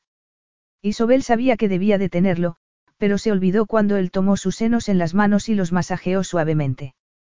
La sensación era deliciosa, y se transformó en increíblemente maravillosa cuando él le acarició los pezones con el pulgar. Su deseo creció de forma tan desesperada que presionó las caderas contra las de él de modo que el duro bulto que había debajo de sus pantalones se frotara con su oculta feminidad. Él masculló algo y tiró de su camisón hasta que cayó al suelo y la dejó desnuda. Ella murmuró algo, avergonzada, cuando él le deslizó una mano entre las piernas y le sonrió burlón al descubrir su excitación. Parece que tú también reaccionas como un ser humano totalmente normal, tesorino. Ella cerró los ojos para no ver su cínica expresión. Constantin, no. Él le alzó la barbilla. Lloras, Isabella. Una expresión dolorida le cruzó el rostro. Ella le pareció frágil y vulnerable. Las magulladuras de los brazos le recordaron que había escapado por los pelos del acosador que estaba obsesionado con ella. ¿En serio crees que voy a hacerte daño? Ella negó con la cabeza. Sé que tratabas de protegerme al verme en el balcón, lo miró a los ojos. Sé que contigo estoy a salvo. Él no quería pensar en el pasado y en sus secretos. Lo que quería, lo que necesitaba, era perderse en la dulce seducción del cuerpo de Isobel, besarla y que lo besase, acariciar su piel de seda y sentir sus suaves manos en su cuerpo llevándolo al borde del éxtasis. La llevaría con él en esa tumultuosa cabalgada, ya que la pasión que había entre ellos nunca la había experimentado con otra mujer. Isobel suspiró cuando volvió a besarla en la boca, pero esa vez la pasión se vio atenuada por una ternura que la conmovió. Él lo era todo, el amor de su vida. Los dos años que habían estado separados habían sido de interminable soledad. Todas las noches dormía sola y su corazón deseaba únicamente a un hombre.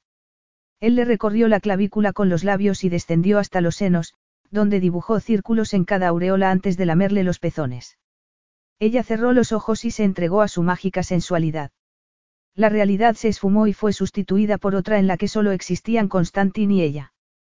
Notó que él la tumbaba en la cama, vio cómo se desnudaba y el corazón le latió más deprisa al contemplar su cuerpo. Era una obra de arte. Sintió su cálida piel en los dedos y el vello que le cubría el pecho y le descendía en forma de flecha por el plano estómago. La longitud de su excitada masculinidad fue otra prueba, por si acaso necesitaba más, de su deseo. Había olvidado su poderosa constitución. Él debió de ver la duda en sus ojos porque sonrió con malicia y se tumbó a su lado para después abrazarla. Te lo estás pensando mejor, tesorino. murmuró. Ella le sonrió temblorosa. Dos años son mucho tiempo. He perdido la práctica. La mirada de él se oscureció. No ha habido nadie más. Ella no estaba dispuesta a mentirle. No. Para mí tampoco. Ella se quedó sorprendida. ¿En serio que en dos años no has? Aunque viviéramos separados, era si eres mi esposa. No era de extrañar que estuviera tan excitado. Su esposo era un hombre muy sexual, por lo que la frustración debía de haberlo vuelto loco. Sus ojos se encontraron. Él deslizó los dedos hasta los dorados rizos del vértice de sus muslos. A pesar del tiempo transcurrido, recordaba perfectamente cómo complacerla, sabía el momento exacto en que debía introducirle un dedo, luego otro, y moverlos en una danza implacable hasta hacerla gritar de placer y desesperación. A él le encantó su espontánea respuesta. Consciente de que estaba a punto de explotar, lanzó un gemido y se puso encima de ella, le deslizó las manos por las caderas y la penetró de una poderosa embestida. Ella ahogó un grito. ¿Te he hecho daño? Preguntó dispuesto a salir de ella. Pero Isobel le rodeó las caderas con las piernas. No, es que es una sensación deliciosa. Su tímida sonrisa le recordó la primera vez que le había hecho el amor. Se concentró únicamente en proporcionarle placer. Comenzó a moverse lentamente, con embestidas fuertes y controladas que incrementaron la mutua excitación. Ella pronto captó el ritmo y levantó las caderas ante cada embestida. Sus cuerpos se movieron al unísono, cada vez más deprisa hacia la cima, donde se detuvieron unos segundos antes de despeñarse en la explosión de su mutua liberación. Mucho tiempo después, Constantin rodó sobre sí mismo para quedarse tumbado de espaldas. Inmediatamente rodeó con el brazo a Isobel y la atrajo hacia su pecho. Ella pensó que tenían que hablar, pero ya no estaba segura de cuál quería que fuera el resultado de la conversación. Haber hecho el amor había significado algo para él o simplemente había saciado su deseo sexual. Constantin. Duérmete, tesorino, murmuró él mientras le acariciaba la espalda. Ella se olvidó de todo, salvo del placer de estar con él en el mundo íntimo que habían creado. Cuando un ruido la despertó, Isobel no supo cuánto había dormido. Entre las brumas del sueño, se dio cuenta de que había oído un grito. Recuperó la memoria. Había hecho el amor con Constantin la noche anterior. ¿Por qué las cosas no parecían tan bien a la mañana siguiente? A la pálida luz que entraba por la persiana vio que eran las cuatro de la mañana. Constantin estaba sentado en la cama y jadeaba como si hubiera corrido el maratón. Isobel le puso la mano en el hombro y él dio un brinco. Isobel. Tomó aire. No me había dado cuenta de que estuvieras despierta. He oído un ruido. ¿Por qué gritabas? He volcado la jarra de agua. Lo siento, cara. He vociferado en voz demasiado alta. Ella lo miró con recelo, sin creerse del todo la explicación. Me ha parecido que decías, quería matarla, o algo así. Recordó vagamente haber oído esas mismas palabras con anterioridad. Sigues teniendo pesadillas como hace dos años en Casa Celeste. Deseaba poder verle la cara. Se sintió desconcertada al ver que la jarra de agua seguía de pie en la mesilla. Creo que lo ha soñado, afirmó él. Había recuperado el ritmo normal de la respiración. Ella frunció el ceño. Estoy segura de que no ha sido un sueño. Le resultaba difícil pensar mientras él le acariciaba el cuello. Trató de apartarlo, pero él comenzó a besarla en la garganta y el inicio de los senos. Tenía los pezones muy sensibilizados por sus caricias previas. Contuvo la respiración cuando él se los lamió con la punta de la lengua. Constantin. Trató de luchar contra el deseo que la invadía y centrarse en averiguar los motivos de que él hubiera gritado. Estaba segura de no haberlo soñado. Pero él ya tenía la mano entre sus piernas y comenzó a acariciarla. Isobel gimió. Cuando él sustituyó los dedos por la boca, ella arqueó instintivamente las caderas y tembló antes de experimentar el éxtasis final pero en un rincón de su cerebro una vocecita le susurró que él había tratado de distraerla. A la llegada del alba, Constantin miraba las manillas del reloj que avanzaban lentamente hacia las seis. Por suerte, ya no tendría que volverse a dormir. La pesadilla había sido tan vívida que, al recordarla, rompió a sudar.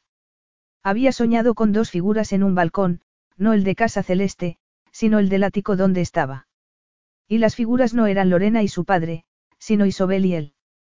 Ella se burlaba diciéndole que prefería al camarero a él. Él estaba furioso. Extendía la mano y ella caía. Solo había sido un sueño, se dijo. No significaba nada. Giró la cabeza y vio el rostro de Isobel en la almohada. Era hermosa. No debiera haberla llevado a Roma. Quería protegerla mientras el acosador siguiera suelto, pero tal vez el sueño fuera una advertencia de que corría el mismo peligro con él. Capítulo 9. Isobel se apartó de un ruidoso grupo de turistas en la iglesia de Santa Agnese y se llevó el móvil a la oreja. Perdona, no te he oído. Te decía que si te acordabas de que estamos invitados a la fiesta de los Bonucci, esta noche, para celebrar la apertura de su nuevo hotel. No lo he olvidado, respondió ella en tono seco. Llevaba en Roma una semana, y aquella era el quinto acontecimiento social al que Constantin y ella acudirían. Apenas tenían tiempo de estar solos. Él trabajaba todo el día y volvía tarde, con el tiempo de ducharse y cambiarse antes de salir. Nunca regresaban antes de medianoche y Constantin siempre hallaba un motivo para no acostarse hasta que ella se hubiera dormido. Era fácil creer que la evitaba. Era lo que la insegura Isobel hubiera pensado dos años antes. Pero había madurado y, en vez de apresurarse a sacar conclusiones, recordó que él era el consejero delegado de una de las empresas más importantes de Italia, por lo que debía acudir a reuniones sociales para establecer contactos como parte de su trabajo. Hoy te llegará un paquete. Te he comprado un vestido para esta noche. Ya ha llegado. Es precioso, gracias. No te importa. Ella percibió su sorpresa, ya que estaba acostumbrado a que se pusiera tensa al recibir sus regalos. Me alegro de que te guste. Lo vi en un escaparate y supe que te quedaría bien. Si vuelves pronto, me lo pondré exclusivamente para ti, murmuró ella. Lo siento, cara, pero tengo una reunión a última hora. Estarás lista para marcharnos a las siete y media. Constantin. Se dio cuenta de que había cortado la llamada. Metió el teléfono en el bolso y se dirigió al ático con el ceño fruncido. Sucedía algo que no entendía. Las pocas veces que habían tenido relaciones sexuales habían sido estupendas para ambos. Constantin no podía haber fingido sus gemidos de placer al alcanzar el éxtasis dentro de ella. Tampoco era imaginable que se hubiera cansado de ella. Siempre estaba levantado y vestido cuando ella se despertaba, pero el brillo de sus ojos le indicaba que hubiera querido volver a meterse en la cama. ¿Por qué no lo hacía? Estaba muy presionado por el trabajo o había algo que lo preocupaba. Suspiró mientras entraba en el piso. Tal vez, él también se estuviera preguntado hacia dónde iba su relación. De mutuo acuerdo no explícito, no habían hablado de su matrimonio, Pero Constantin no había desmentido la información de la prensa italiana sobre su reconciliación. Él volvió a las siete y diez y entró en el dormitorio, donde ella, en ropa interior, se estaba cambiando para la fiesta. La examinó de arriba abajo, masculló algo incomprensible y salió disparado al cuarto de baño. Isobel se dijo que estaba harta. Cuando su viril esposo actuaba como una tímida virgen, había llegado el momento de pedirle explicaciones. Constantin se puso rígido cuando ella lo abrazó por la cintura. Isobel se había metido en la ducha. Pero el sonido del agua había ahogado el ruido que había hecho al entrar. Él pensó que iba a tener problemas. Rígido, era una descripción acertada de lo que le había sucedido a cierto órgano de su anatomía. Estaba tremendamente excitado, y el ronco murmullo de aprobación de ella empeoraba la situación. Llevaba toda la semana intentando evitarla. La pesadilla lo había aterrorizado. No quería sentirse posesivo ni celoso como su padre. No quería sentir emoción alguna. Tenía que conseguir controlar lo que sentía por Isobel, fuera lo que fuera, pero cada vez que hacían el amor se veía más atrapado por su sensual hechizo. La solución, había concluido, era resistir la tentación de su maravilloso cuerpo. Pero las manos de ella estaban arruinando sus buenas intenciones. No pudo reprimir un gemido cuando ella le acarició el estómago y los muslos para llegar a su excitada masculinidad. Isabella, murmuró entre dientes, no tenemos tiempo antes de la fiesta. Ella se situó frente a él y lo besó en los labios. Empieza a las ocho. Has debido de leer mal la invitación. Ella cerró la mano en torno a él y añadió con una sonrisa pícara. De todos modos, presiento que no tardaremos mucho. Constantin respiró hondo cuando ella se arrodilló y sustituyó la mano por la boca. ¿Cómo iba a luchar contra el deseo de poseerla cuando ella le lamía suavemente la sensible punta? Solo un hombre de hielo se resistiría a la hermosa, generosa y atrevida Isobel. Pero él estaba encendido. Masculló un juramento, la tomó en brazos mientras ella le rodeaba la cintura con las piernas y la penetró con tanta fuerza que casi llegaron los dos al éxtasis. Fue urgente, intenso y, por tanto, no podía durar. Después de dos semanas de frustración sexual, la excitación de su acoplamiento fue electrizante. Ella le clavó las uñas al aferrarse a sus hombros mientras él la agarraba por las caderas y se movía dentro de ella con golpes fuertes y rápidos. Ella pronunció su nombre varias veces. Era su hombre, su dueño, le pertenecía. Y la condujo a un clímax que le produjo indescriptibles escalofríos de placer. El clímax de él no fue menos espectacular. Echó la cabeza hacia atrás y soltó un salvaje gemido antes de apoyar la cabeza en la garganta de ella mientras sus corazones latían al unísono. Después, Isobel tuvo que darse prisa para prepararse para la fiesta. Estás arrebatadora, le dijo él cuando apareció en el salón. Ya lo había dejado sin aliento una vez aquella tarde, pero al verla con el largo vestido rojo de seda sintió una opresión en el pecho. Es un vestido precioso. Yo también tengo un regalo para ti. Le entregó una caja de cuero negro con el distintivo DSE grabado en la tapa. El reloj de platino era el más caro y prestigioso de la gama DSE y era el preferido de Constantin. Me habías dicho que se te había estropeado el reloj y que debías llevarlo a arreglar. He pensado que te gustaría sustituirlo por este. No sé qué decir. Se le había quedado la boca seca. Sabía cuánto valía el reloj, pero lo que más le conmovió fue que ella hubiera elegido precisamente ese modelo. Sonrió. Es el primer regalo que me hacen desde que tenía ocho años. Supongo que aparte de los de Navidad y cumpleaños. Mi padre dejó de celebrar fechas señaladas después de la muerte de mi madre. Ella me regaló un cochecito de carreras cuando cumplí ocho años. Murió de cáncer unas semanas después. A Isobel le sorprendió la falta de emoción de su voz. Tuvo que ser terrible para tu padre y para ti. Durante unos segundos, una expresión indescifrable se dibujó en el rostro de Constantin, pero se encogió de hombros y dijo. La vida sigue, se puso el reloj. Gracias es el mejor regalo que me han hecho. Más tarde, Isobel pensó que, teniendo en cuenta que el único regalo que habían hecho a Constantin era un cochecito de carreras, no era de extrañar que estuviera entusiasmado con el reloj. Miró alrededor del salón de baile del hotel de cinco estrellas que la adinerada familia Bonucci había remodelado. Los invitados eran celebridades no solo romanas, sino de toda Europa. Era la clase de acontecimiento social que la asustaba cuando se casó con Constantin, porque se sentía fuera de lugar entre sus amigos.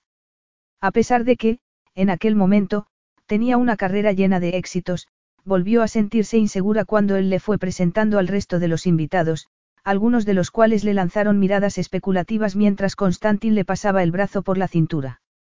Isobel se dijo que esas miradas eran producto de su imaginación, pero cuando él le murmuró al oído que tenía que hablar con uno de sus socios estuvo a punto de aferrarse a su brazo como solía hacer en el pasado. Tuvo que decirse que había acudido a innumerables fiestas en los dos años anteriores y que no necesitaba el apoyo de Constantin. Sin embargo, el corazón le dio un vuelco al ver a una conocida que se le acercaba. Isobel.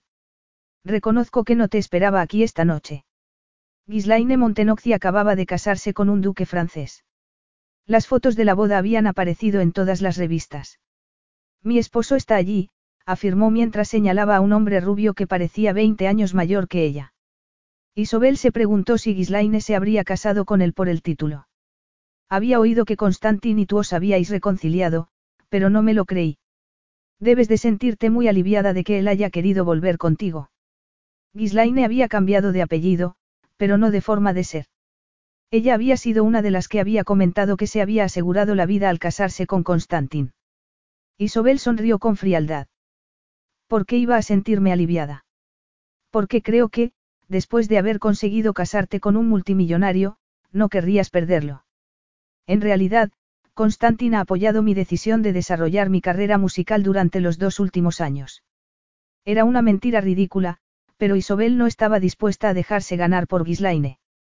Creo que es importante que una mujer tenga una carrera, aspiraciones y un propósito en la vida, en vez de limitarse a un papel de esposa, ¿no te parece? Isobel suponía que Ghislaine no había trabajado en su vida, por lo que no pudo evitar sentirse victoriosa cuando la otra mujer se sonrojó. Un matrimonio sólido es aquel en que ambos cónyuges son capaces de hacer realidad sus sueños, prosiguió Isobel. Estoy muy orgullosa del éxito que he tenido. Y con razón. La voz de Constantin a sus espaldas la sobresaltó. Él le pasó el brazo por la cintura y le sonrió antes de dirigirse a Ghislaine. Isobel y su grupo son increíbles, ¿no crees? Estoy muy orgulloso del talento de mi esposa. Ghislaine murmuró algo sobre la necesidad de hablar con su marido y se marchó. Isobel miró a Constantin con cara de pocos amigos. No había necesidad de fingir que estás orgulloso de mí. Me sé defender sola. No estaba fingiendo. Estoy orgulloso de ti, Isabella. No naciste rica y privilegiada, como yo o como Gislaine. Lo que has conseguido ha sido gracias a tu talento, esfuerzo y determinación. Isobel tragó saliva para deshacer el nudo que se le había formado en la garganta. Pero no te gustaba que me dedicara a actuar con el grupo. Echas la culpa a mi carrera de nuestra separación. Él hizo una mueca. No entendía lo importante que la música era para ti.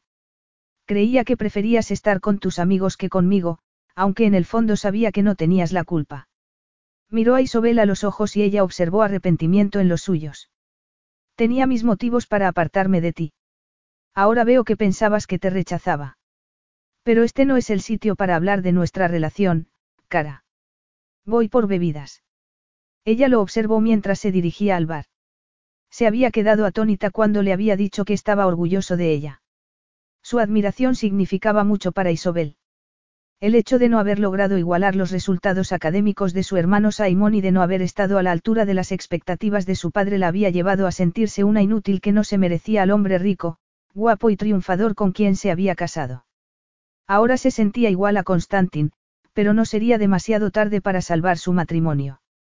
Puesto que él le había pedido que le diera una segunda oportunidad, sería posible que sintiera algo por ella. Su esposo es muy guapo. Recuerdo que ya lo era de niño, lo cual no es de extrañar, ya que su madre fue una de las mejores modelos de su época. Isobel se volvió hacia la mujer que estaba a su lado. Había conocido a Diane Ribolli cuando Constantin se la había presentado dos noches antes en otra fiesta. Recordó que él le había dicho que vivía cerca de Casa Celeste. Conoció a la madre de Constantin. Conocí a Susie cuando se apellidaba Hoffman. Estábamos en la misma agencia de modelos de Nueva York. De hecho, conocí a mi marido cuando Susie me invitó a Casa Celeste después de casarse con Franco de Severino. Creo que se sentía sola y aislada en aquella casona, que es más un museo que un hogar. En cuanto a su marido. Diane hizo una pausa, por lo que aumentó la curiosidad de Isobel. ¿Qué pasaba con el padre de Constantin? Era un tipo seco. Creo que lo único que le importaba era Susie, pero la amaba demasiado si entiende lo que le quiero decir. Estaba obsesionado con ella. No le gustaba que tuviera amigos y, aunque mi esposo y yo vivíamos muy cerca, casi nunca nos invitó a casa celeste. Franco detestaba que otros hombres miraran a su esposa. Creo que hasta estaba celoso de su propio hijo. Susie adoraba a Constantin, pero, incluso de bebé, a Franco no le gustaba que lo cuidara. A veces lo miraba como si lo odiara. Supongo que Franco se quedaría destrozado cuando Susie murió. Cabría suponerlo, pero no lo demostró. Durante el funeral, estuvo como una estatua en la iglesia, sin rastro de emoción en el rostro. Más extraño me resultó que Constantin no llorara por su madre.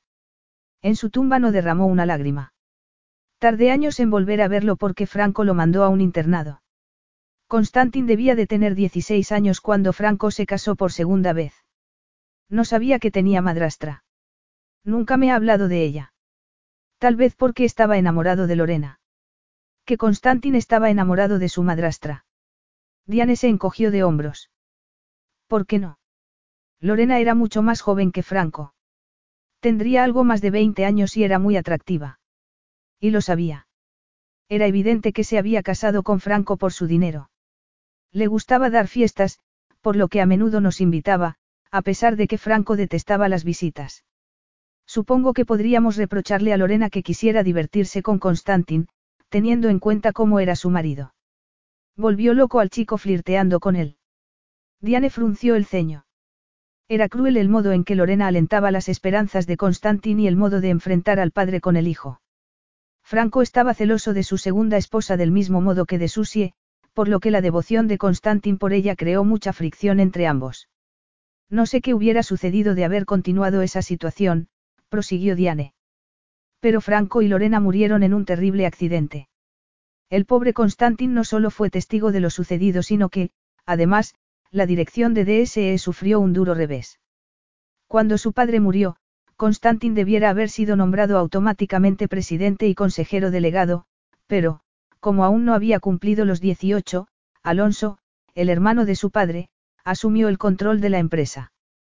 Constantin fue ascendiendo hasta llegar a consejero delegado, y no es ningún secreto que quiere estar al frente de DSE. Diane dio un sorbo de champán antes de continuar. En mi opinión, Constantin haría lo que fuera para conseguir la presidencia de la empresa porque cree que le corresponde por nacimiento. A Isobel, la cabeza le daba vueltas por todo lo que le había contado Diane. ¿Por qué no le había dicho Constantine que su padre y su madrastra habían muerto en un accidente cuando él era un adolescente? Semejante tragedia debía haberle impactado profundamente, sobre todo si estaba enamorado de Lorena. Explicaría eso su extraño comportamiento cuando la había llevado a casa celeste. Se había vuelto frío y distante porque seguía enamorado de su madrastra. ¿Qué le sucedió al padre y a Lorena? Diane la miró de forma extraña. No se lo ha dicho Constantin. De pronto, la anciana pareció sofocada al ver que él se dirigía hacia ellas. Probablemente haya hablado demasiado. ¿Por qué no le pregunta a Constantin lo que ocurrió en Casa Celeste? Capítulo 10. La casa está cerrada. Solo hay un portero y un jardinero, ya que voy allí muy raramente. No sé por qué quieres ir a Casa Celeste. Ya te he dicho que quiero ir a la tumba de Ariana, respondió Isobel sosteniendo la mirada de Constantin, sin dejarse intimidar por su expresión de impaciencia. No necesito sirvientes. Puedo hacerme la cama y cocinar yo sola. Él frunció el ceño.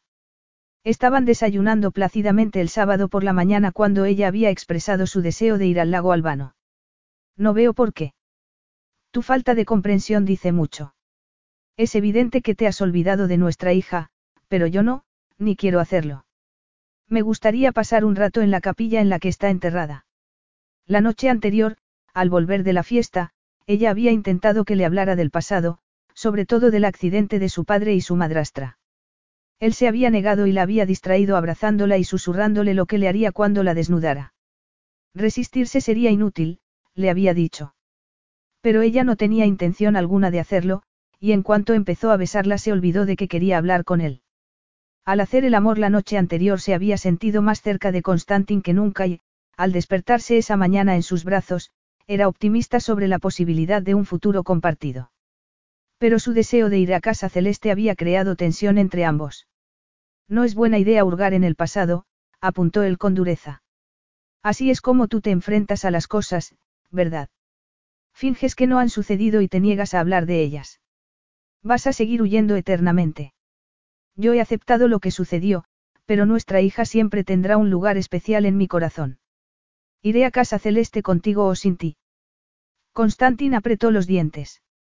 No sabía cómo manejar a aquella Isobel tan segura de sí misma que no temía discutir con él. Ahora no puedo dejar de ir al despacho. No quiero que vaya sola porque el acosador sigue suponiendo una amenaza. Podría haber descubierto que estás en Roma. La policía inglesa lo ha detenido y está recibiendo atención psiquiátrica.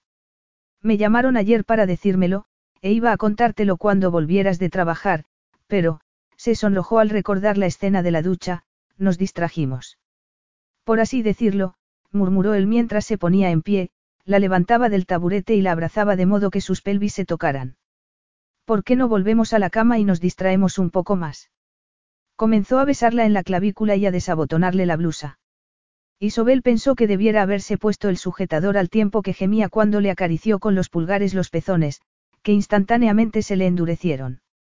Durante la semana, cuando él se iba corriendo a trabajar, ella había deseado que se quedara en la cama y le hiciera el amor, pero en aquel momento resistió la tentación que suponían sus manos y su boca. Eran una táctica de distracción, pero ella se negó a echarse atrás en su resolución de ir a casa celeste.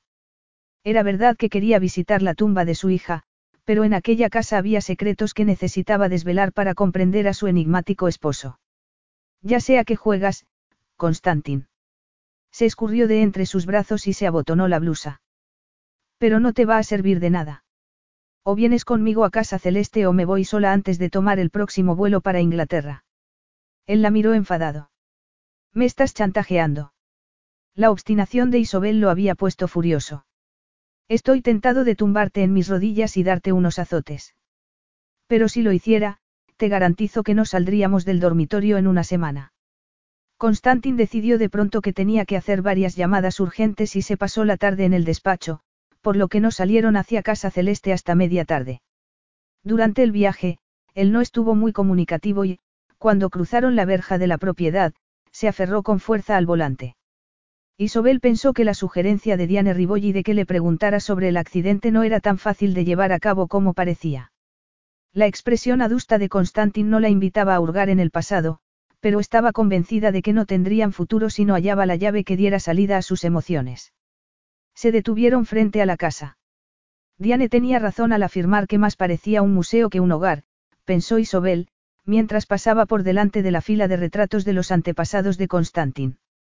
Eso mismo había pensado ella la primera vez que estuvo allí. Las sábanas que cubrían los muebles añadían a esa impresión la de ser una casa llena de fantasmas. Isobel se estremeció. Allí había sido donde había interrumpido el embarazo. Una noche, después de cenar, comenzó a vomitar. El médico al que Constantin había llamado creyó que algo le había sentado mal, pero su estado empeoró y, cuando comenzó a perder sangre, la llevaron al hospital a toda prisa, pero no pudieron hacer nada para salvar al bebé. Tragándose las lágrimas salió al patio que había en la parte de atrás y halló a Constantin sentado en un muro bajo que rodeaba una fuente ornamental. ¿Por qué no me has contado que tu padre y su segunda esposa murieron en esta casa? Él le dirigió una mirada escrutadora. Supongo que Diane se ha ido de la lengua. Seguro que te ha llenado la cabeza de cuentos escabrosos. Diane no me ha contado nada, salvo que se mataron en un accidente del que fuiste testigo. El frío brillo de los ojos de Constantin le indicó que no quería hablar del tema, pero ella estaba resuelta a resolver los problemas que habían obstaculizado su matrimonio. ¿Qué pasó? ¿Estás segura de querer saberlo? Ten cuidado, porque hay secretos que es mejor no revelar. Ella no supo qué responder. Él se encogió de hombros y miró hacia la alta torre adyacente a la casa. Habló desprovisto de toda emoción. Mi padre y mi madrastra se mataron al caer del balcón de la torre. Murieron en el acto. Ella, horrorizada, ahogó un grito. ¿Lo viste? Sí, y no fue muy bonito, como ya te imaginarás. Su tono era tan natural como si estuviera hablando del tiempo. Isobel se había quedado sin palabras, aturdida no solo por haber sabido lo del mortal accidente, sino también por la falta de sentimientos de Constantin. Qué terrible que fueras testigo. Seguro que después tendrías pesadillas.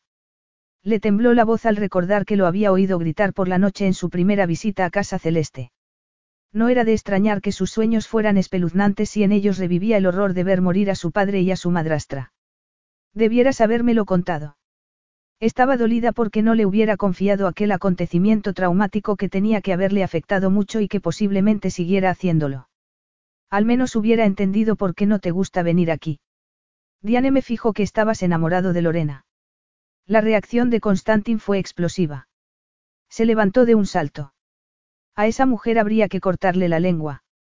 No sabe nada y no tiene derecho a difamarme. Se había puesto pálido y le temblaban las manos. Era la primera vez que Isobel lo veía tan alterado. Tenía los dientes apretados y los ojos le brillaban de ira. Ya te había avisado que el pasado está muerto y enterrado. Constantin. Lo observó mientras salía por una puerta del muro del patio al bosque que rodeaba la casa.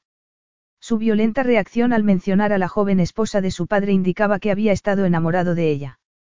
De pronto, Isobel deseó haber seguido su consejo y no haber ido a casa celeste. Había un ambiente extraño en el patio donde Franco y Lorena habían muerto. El sol, que se escondía en el horizonte, proyectaba sombras alargadas en la casa. A pesar del aire cálido del atardecer, se estremeció y se apresuró a entrar en la casa. Pero no halló consuelo en las frías y elegantes estancias.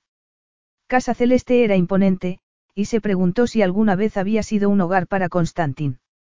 Descargó el coche y llevó la comida que habían traído a la cocina, donde preparó una ensalada, de la que se obligó a comer un poco. Dejó el resto en la nevera para Constantin, para cuando volviera. No había regresado cuando ella hizo la cama del dormitorio principal, antes de elegir una de las habitaciones de invitados para sí misma. Evitó aquella en la que se había alojado dos años antes, en su desastrosa visita. Lo que le había contado Constantin sobre la tragedia que había presenciado explicaba en cierto modo por qué no le gustaba la casa, pero seguía habiendo muchas cosas de él que no entendía. Y seguía sin saber si Constantin sentía algo por ella. Estaba profundamente dormida cuando él entró en su habitación, mucho después. No lo oyó, ni tampoco supo que estuvo observándola mucho tiempo mientras dormía. Su expresión era grave, casi torturada. Cuando ella abrió los ojos, el sol iluminaba la habitación. Inmediatamente lo vio sentado en un sillón al lado de la ventana. Tienes muy mal aspecto, afirmó al observar su rostro demacrado y sin afeitar. ¿Has dormido algo? En vez de responder, él dijo con aspereza. Volvamos a Roma. Esta casa está condenada. Ella asintió lentamente. Comprendo que lo creas. Pero nuestra hija está aquí. No me iré hasta haber visitado su tumba. La capilla privada en la que, durante siglos, se había bautizado y enterrado a los miembros de la familia de Severino estaba algo apartada de la casa. Isobel siguió un camino que serpenteaba por la finca hasta divisar el antiguo edificio de piedra. El último día que había estado allí, el del funeral de Ariana, se sintió vacía y sola. Constantin estaba con ella, pero su falta de emoción al despedir a su hija la había dejado helada. Al empujar la verja y caminar hacia la tumba de la niña, le sorprendió ver que había decenas de rosales plantados a su alrededor y que se había colocado un banco bajo las ramas de un joven sauce llorón. Isobel vio a un anciano jardinero podando un seto y se dirigió hacia él. Los rosales son preciosos. Debe de haberle costado mucho plantar tantos. No he sido yo. Los plantó el marqués para su niña. Viene a menudo. No entra en la casa. Se sienta ahí, el hombre indicó el banco con un gesto de la cabeza. Hay mucha paz aquí. Lo único que se oía era el canto de los pájaros y la brisa que movía las ramas del sauce. El jardinero se alejó y la dejó contemplando las rosas. En la quietud del jardín le pareció que tintineaba una risa. Se le llenaron los ojos de lágrimas y, durante unos segundos, creyó divisar una niña corriendo por el sendero. Ariana. No había nadie allí. Llena de dolor, se sentó en el banco y lloró. Ya sabía que era un error venir. Isobel no se había dado cuenta de que Constantin la había seguido. Sabía que te resultaría muy doloroso, prosiguió él. Se sentó en el banco y la abrazó sin añadir nada más. Se limitó a estrecharla en sus brazos y a acariciarla mientras ella lloraba. Cuando se calmó, Isobel alzó la cabeza y se secó las lágrimas con el dorso de la mano. No lloro solo por Ariana. Me apena no haber sabido cuánto te hizo sufrir su pérdida. Indicó la Rosaleda con un gesto de la mano. Has creado este hermoso lugar en memoria de nuestra hija, y yo no lo sabía. Parecías tan distante, tan contenido, tan carente de emoción, te necesitaba. Ojalá hubiéramos podido llorarla juntos. Estaba enfadada contigo porque creía que no sentías el mismo dolor que yo. Incluso llegué a pensar que no querías haberla tenido. ¿Por qué no me dijiste que también estabas triste? No podía. No te lo puedo explicar.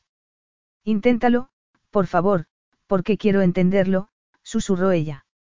Él apartó la vista de su rostro bañado en lágrimas y no dijo nada.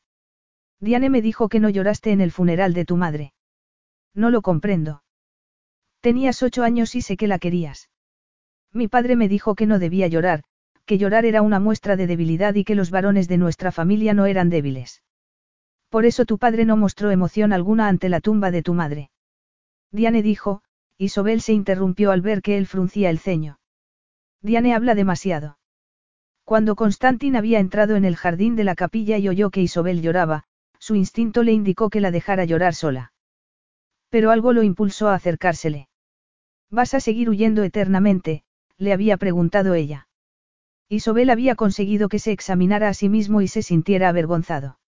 Desde niño, había creído que las emociones eran señal de debilidad. Pero ¿quién era el cobarde en aquel caso? La valiente Isobel, que era sincera sobre sus sentimientos, o él, una persona adulta temerosa de las emociones que formaban parte de la vida. Diane no vio lo que yo. Isobel lo miró sorprendida. ¿Qué viste? Él negó con la cabeza y la agachó. Vi llorar a mi padre. Volvía a tener ocho años, estaba frente a la puerta del despacho de Franco oyendo los terribles gemidos que procedían de la habitación. La noche del entierro de mi madre oí ruidos extraños procedentes de su despacho. Entré y vi a mi padre rodando por el suelo como si sufriera mucho. Lloraba de un modo que no había oído nunca. Yo solo era un niño, y me asusté. Mi padre me había dicho que solo lloraban los hombres débiles. Alzó la vista, me vio y se encolerizó. Comenzó a gritarme que me fuera. Corrí hacia la puerta, pero me gritó, ahora ya sabes lo cruel que es el amor, cómo conduce al hombre a la desgracia y a la desesperación. Seguía oyendo la voz de su progenitor. Miró a Isobel. La mezcla de horror y compasión que vio en sus ojos lo conmovió. Al día siguiente, mi padre volvió a comportarse con su frialdad habitual. Ninguno de los dos mencionó lo sucedido, pero percibí que estaba avergonzado de que lo hubiera visto en aquel estado. Me mandó a un internado, por lo que apenas lo veía. Pero su imagen sollozando y la certeza de que el amor lo había convertido a él, un hombre orgulloso, en una piltrafa, no se me olvidaron. Me asustaba el poder destructivo del amor. A los ocho años aprendí a no manifestar mis emociones.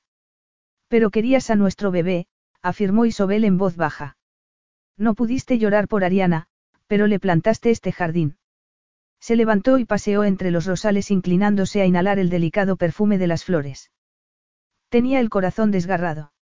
La había conmovido profundamente que Constantin hubiera reconocido su incapacidad de manifestar emoción, pero la Rosaleda era la prueba de que se había quedado tan destrozado como ella por la pérdida de su hija.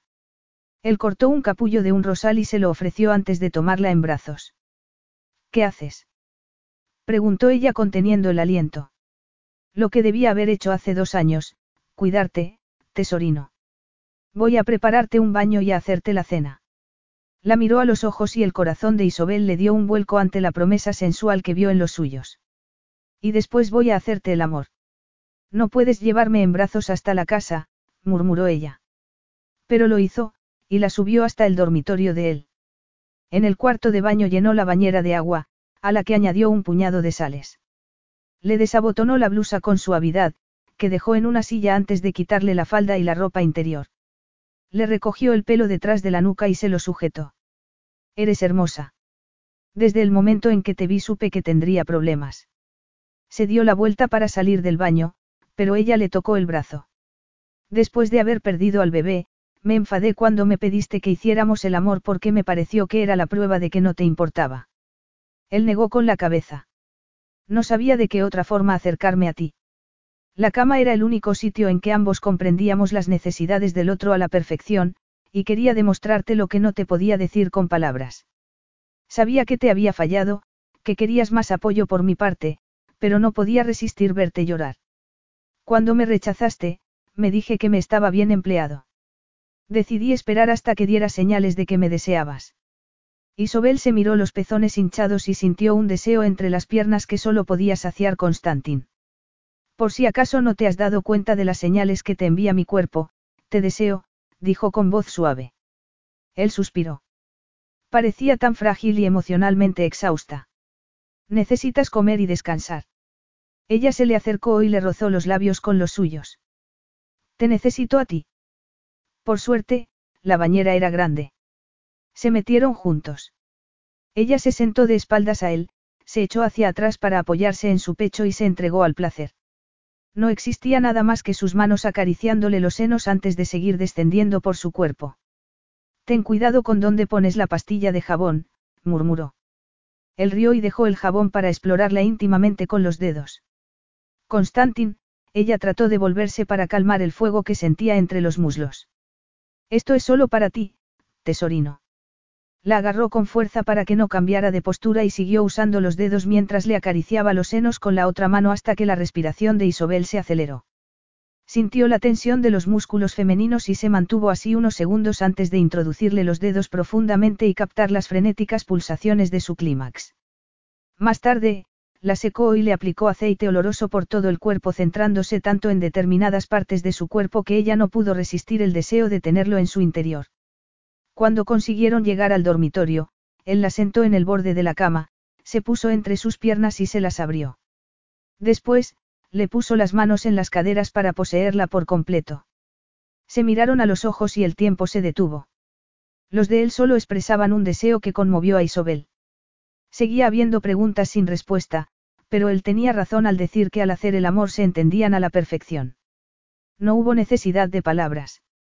Sus cuerpos se movieron al unísono y ella se arqueó para recibir cada embestida que la conducía cada vez más arriba. Se dio cuenta de que Constantin se estaba conteniendo y se le saltaron las lágrimas por su infinito cuidado. La ternura era un elemento nuevo en el deseo de él, y ella lo quiso aún más por ello. No hubo necesidad de palabras. Ella le dijo con sus besos exactamente lo que quería de él. Llegaron juntos al clímax y se lanzaron unidos a una gloriosa caída libre. Mucho después, Constantin sintió hambre, por lo que bajó a la cocina a preparar la cena prometida a Isobel. De camino a la villa, habían comprado los ingredientes para hacer una ensalada y unos filetes. La casa disponía de una buena bodega. Él eligió una botella, agarró copas y cubiertos y puso la mesa en la terraza que daba al jardín. Cuando Isobel se sentó a la mesa frente a él vio que había un estuche sobre el mantel. El solitario que le había regalado cuando ella le comunicó que estaba embarazada se hallaba al lado de la alianza matrimonial que ella se había quitado al marcharse de la casa de Grosvenor Square, dos años antes. Alzó la cabeza y miró a Constantin en silencio. Querría que volvieras a llevar los dos anillos, Isabella. No adornó sus intenciones con frases bonitas ni dijo que la quería, pero ella tampoco lo esperaba. Tal vez nunca llegara a ser capaz de manifestar sus sentimientos con palabras, pero no le había manifestado al hacerle el amor con tierna pasión que creía que había algo especial entre ellos. Era suficiente. Ella se mordió el labio inferior. ¿Y mi carrera? Espero que vaya a más. He escuchado el último disco de la Stone Ladies mientras preparaba la cena. Es evidente que todos los miembros del grupo tienen talento, pero tú sobre todo, cara.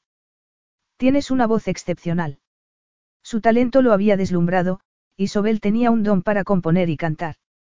Pero él no la había apoyado ni había entendido la importancia que tenía su carrera para ella. Agarró la alianza matrimonial y notó que a ella le temblaba la mano al ponérsela. Vamos a comer. Creo que esta noche voy a necesitar muchas proteínas que me den fuerza y energía. Y que lo digas, afirmó ella. Tienes que recuperar dos años. El brillo seductor de los ojos masculinos hizo que ella temblara de anticipación. Su temblor aumentó cuando él dijo. Trataré de que quedes completamente satisfecha, tesorino. Capítulo 11. La secuencia de hechos le resultaba familiar. El sonido de voces gritando en lo alto de la torre. Miró hacia arriba y vio a su padre y a su madrastra. Lorena cayó gritando. Después, sus gritos cesaron. Había mucha sangre. Se manchó las manos cuando se arrodilló a su lado y le dio la vuelta. Entonces, vio que no era Lorena, sino Isobel, la que yacía sin vida en el suelo. Y de pronto se halló en el balcón de la torre tendiendo las manos hacia Isobel. Las tenía manchadas de sangre. No. No. Constantin se incorporó bruscamente en la cama jadeando. Se pasó una mano temblorosa por la frente y volvió la cabeza lentamente, casi asustado de lo que vería en la almohada. Las primeras luces del alba se filtraban por las cortinas medio descorridas y jugaban con el cabello de Isobel. Su rostro estaba sereno. No había sangre en él. Había sido un sueño. Se levantó con cuidado para no despertarla y se acercó a la ventana. El dormitorio daba al patio. Hacía mucho tiempo que las manchas de sangre bajo la torre habían desaparecido, pero no las imágenes de su cerebro. La pesadilla, como todas las pesadillas, era una advertencia. ¿Y si se parecía a su padre?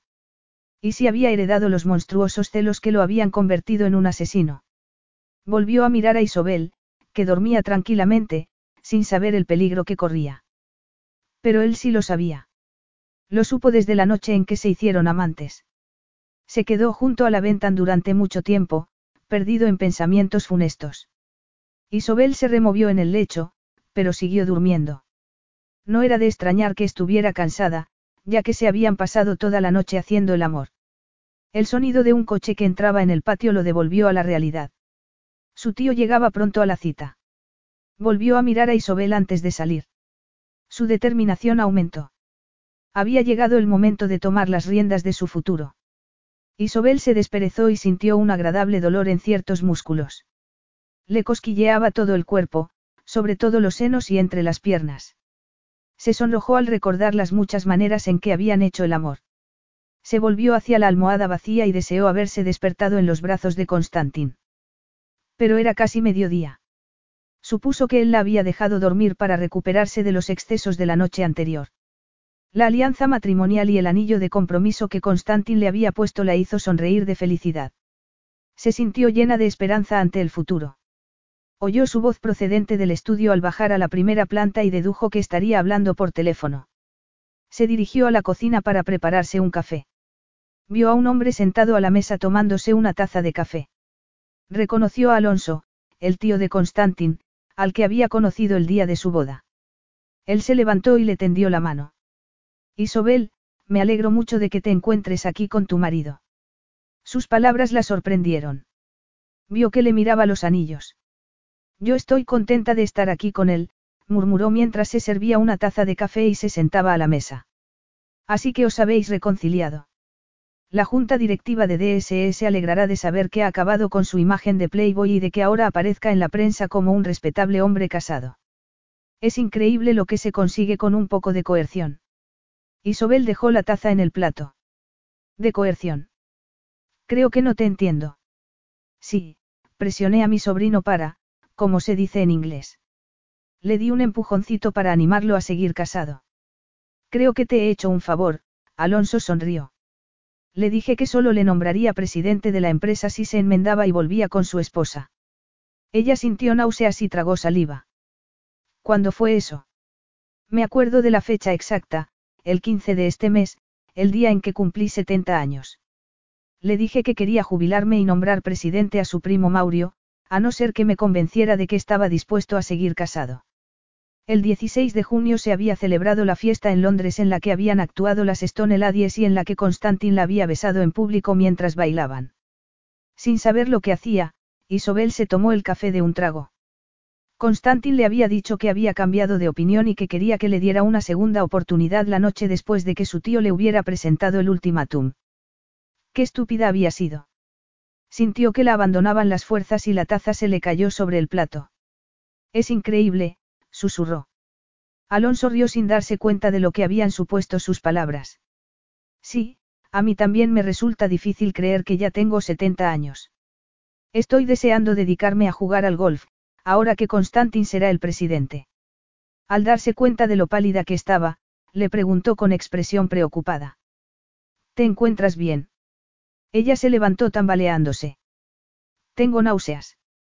Ah. Un bebé, tal vez. Por Dios. A Isobel, el corazón le dejó de latir durante un segundo. El destino no le jugaría la mala pasada de darle un hijo en aquel momento, cuando tenía pruebas del engaño de Constantin.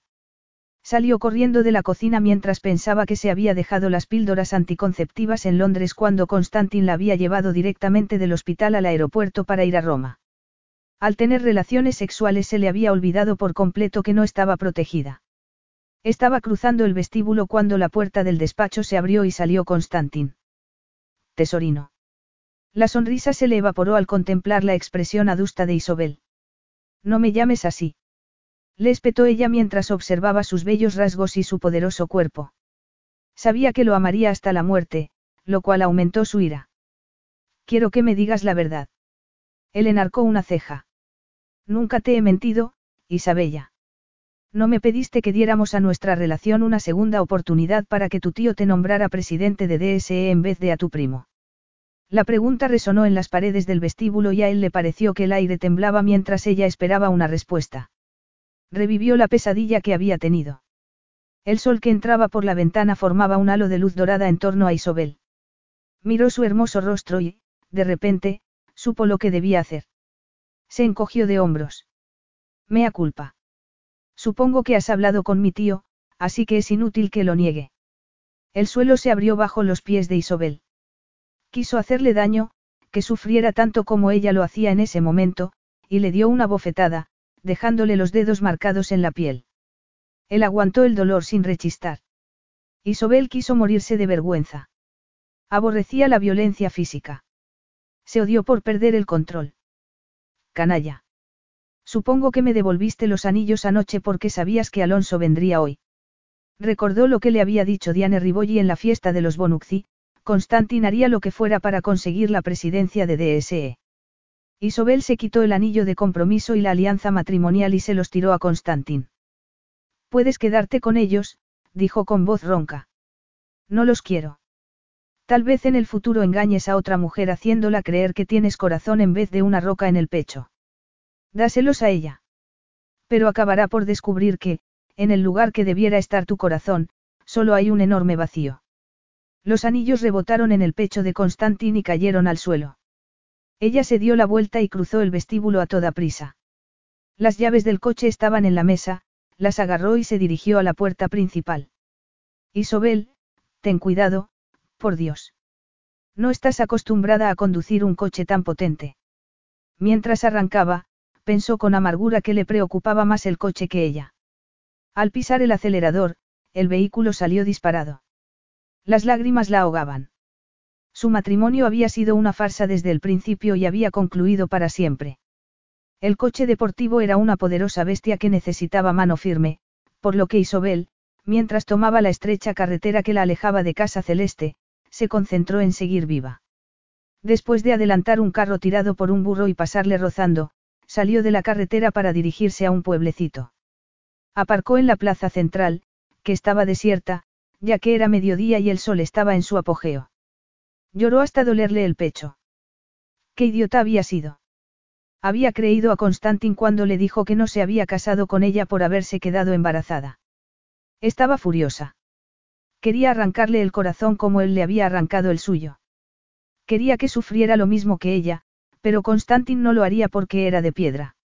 La había utilizado para conseguir la presidencia de DSE. La había seducido y hecho el amor, incluso le había pedido que volviera a lucir la alianza matrimonial, todo mentira.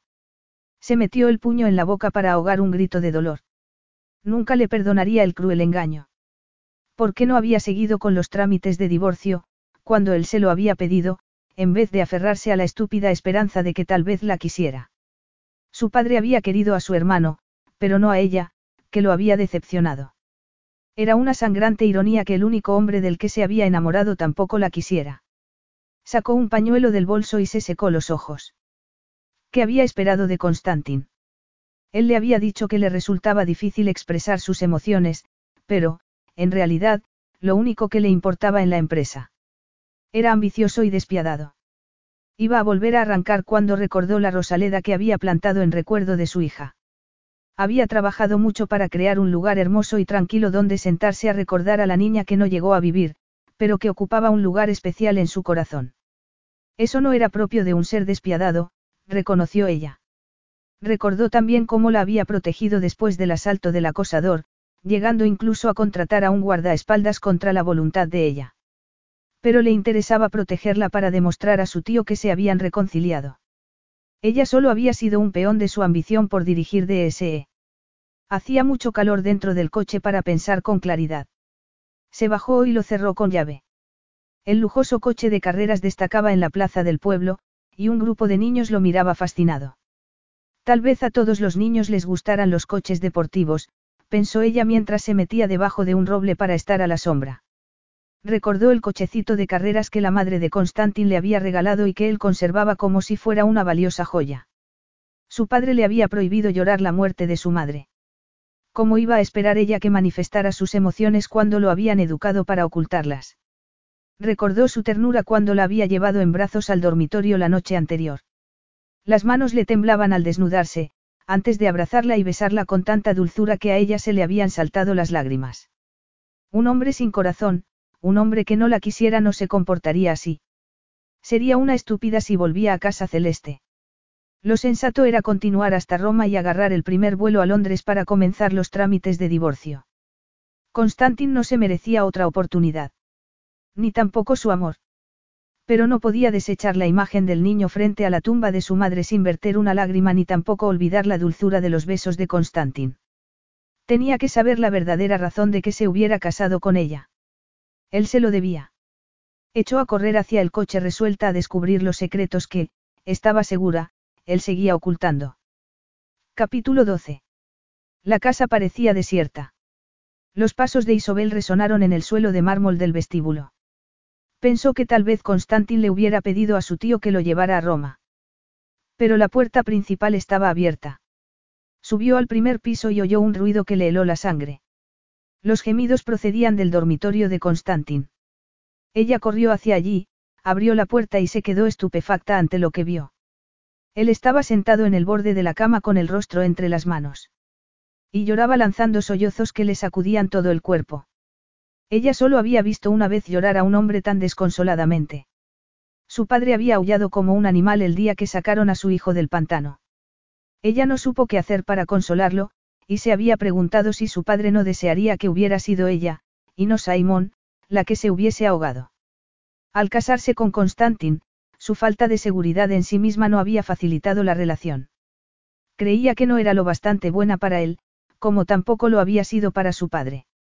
No se había preguntado por qué su esposo no mostró emoción alguna al enterrar a Ariana porque estaba absorta en sus propios sentimientos. ¿Qué te pasa, cariño? Susurró arrodillándose frente a él. Él alzó la cabeza y la miró con los ojos enrojecidos. Isobel. Al darse cuenta de que no se la había imaginado, su expresión se volvió aún más desolada. ¿Qué haces aquí?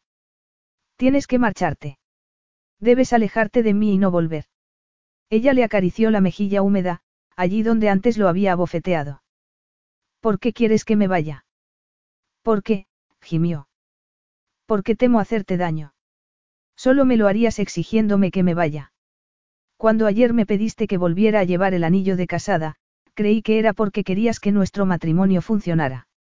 Al enterarme de que tu tío te había forzado a reconciliarte conmigo para que te nombrara presidente de DSE, pensé que tú, que mis sentimientos no te importaban. Pero no es así, ¿verdad? Creo que te importan un poco. En vez de responder, él se levantó y se metió en el cuarto de baño, del que salió unos segundos después secándose la cara con una toalla. Parecía haberse calmado, pero su pecho ascendía y descendía como si le costara trabajo respirar. Hay cosas que no sabes, afirmó con brusquedad. Un secreto que he guardado desde los 17 años. Para que nuestro matrimonio tenga otra oportunidad no puede haber secretos entre nosotros. Si te cuento ese secreto, te garantizo que te marcharás y no querrás volver a oír el apellido de Severino. Durante unos segundos, Isobel tuvo miedo de lo que le fuera a revelar en aquella casa llena de fantasmas. Fuera lo que fuera, era evidente que lo atormentaba y que llevaba toda su vida adulta cargando con ese peso. Creo que ambos debemos correr ese riesgo. Él se mantuvo en silencio durante unos instantes y, después, lanzó un profundo suspiro. Muy bien. Se acercó a la ventana que daba al patio y se quedó de espaldas a ella. Estoy convencido de que mi padre asesinó a su segunda esposa. Isobel sintió un escalofrío. Pero, yo creía que Franco quería a Lorena. La quería. Estaba obsesionado con ella y no soportaba que otro hombre la mirase. Ni siquiera tú. Una vez más, Isobel recordó las palabras de Diane Ribolli, era cruel el modo en que Lorena alentaba las esperanzas de Constantin y el modo de enfrentar al padre con el hijo. Constantin suspiró. Yo tenía 17 años cuando mi padre se volvió a casar. Al regresar del internado me encontré con que tenía una madrastra que solo era unos años mayor que yo. La idea que tenía Lorena de lo que era vestirse para cenar era ponerse un pareo encima del bikini, prosiguió con ironía. Flirteaba con todo lo que llevara pantalones. Para un adolescente con las hormonas descontroladas y sin experiencia sexual, constituía una suprema tentación. A tu padre no le gustaría que mostraras interés por su esposa. Odiaba que estuviera con ella. Mi padre y yo nos peleamos muchas veces, y también se pelearon Lorena y él. Se quedó callado durante unos segundos, antes de continuar. Un día, mientras estaba en el patio, oí voces procedentes de lo alto de la torre.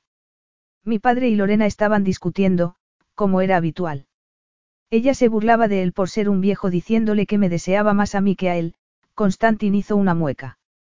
Yo, como el joven estúpido que era, me sentí halagado. Mi padre se puso furioso.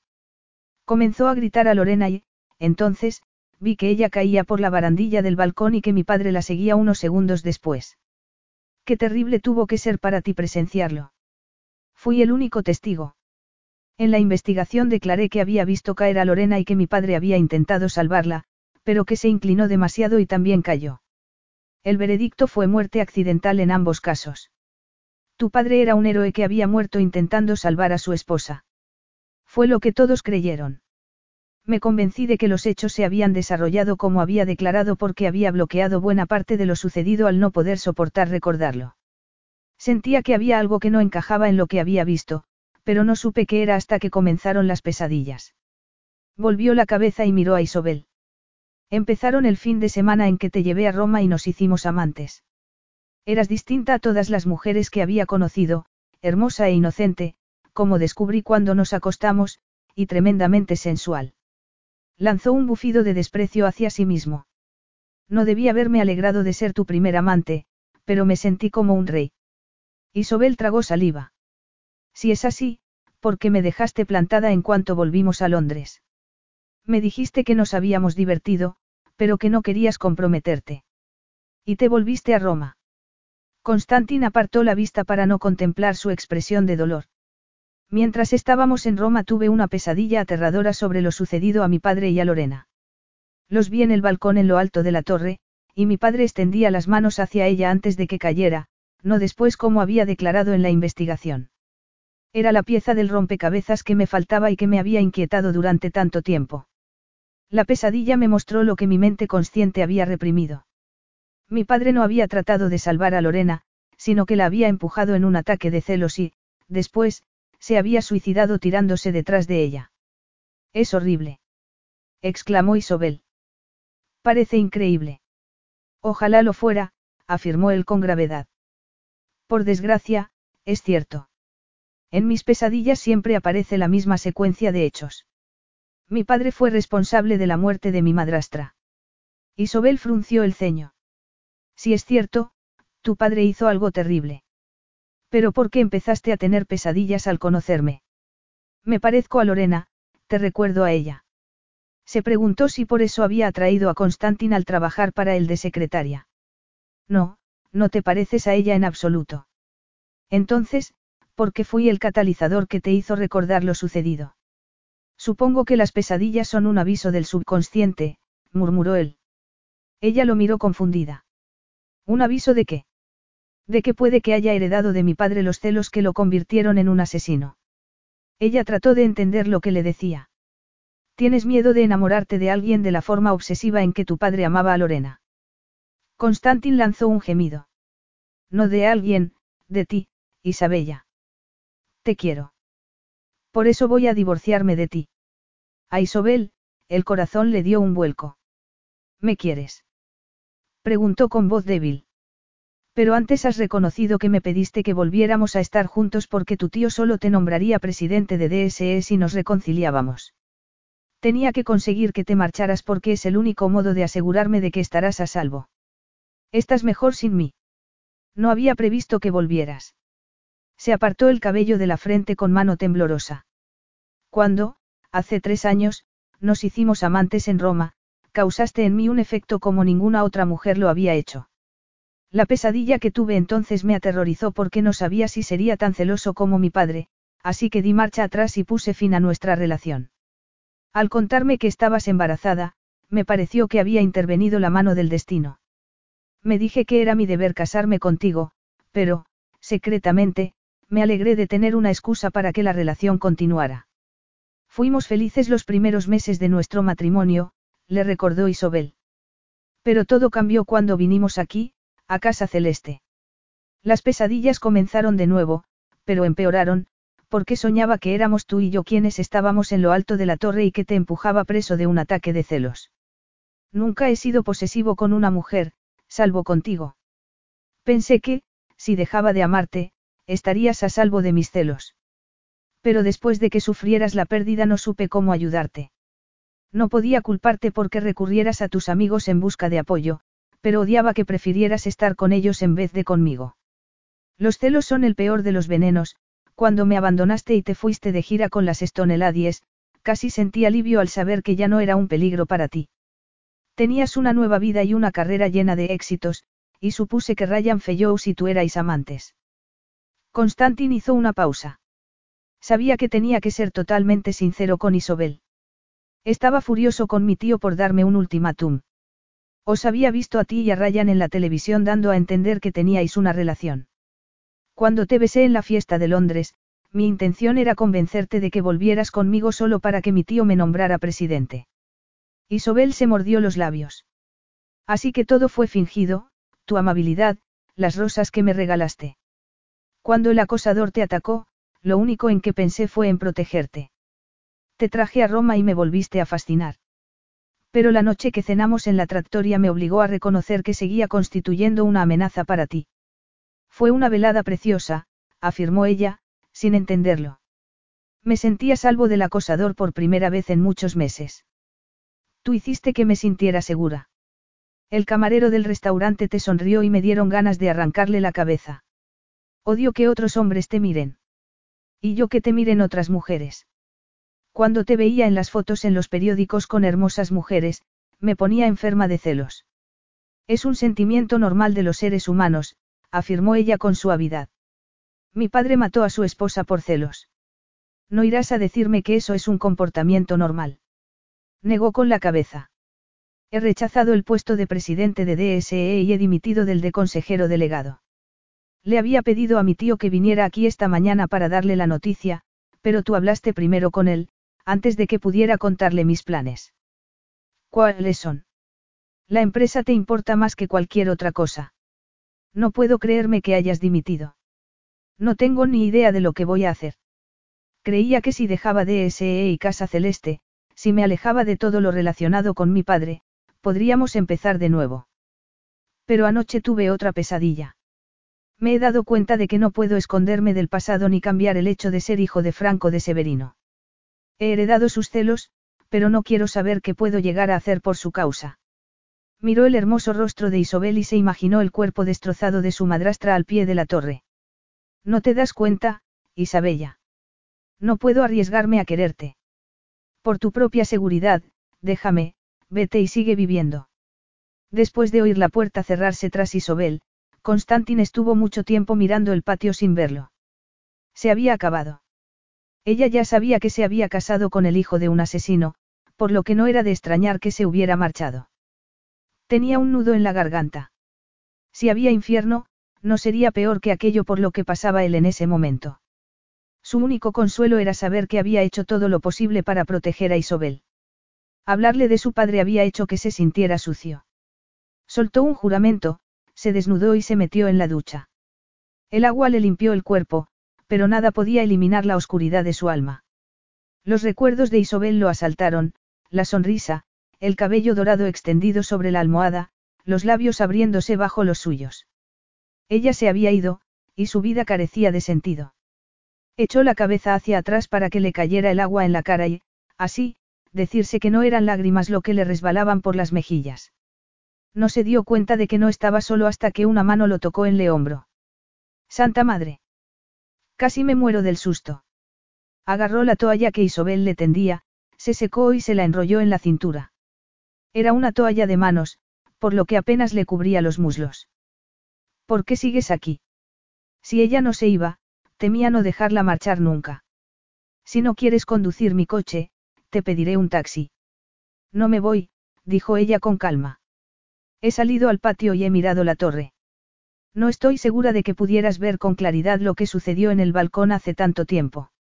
Presenciaste un hecho traumático a los 17 años, prosiguió ella con voz suave. Creo que te sentías culpable por haberte enamorado de tu madrastra.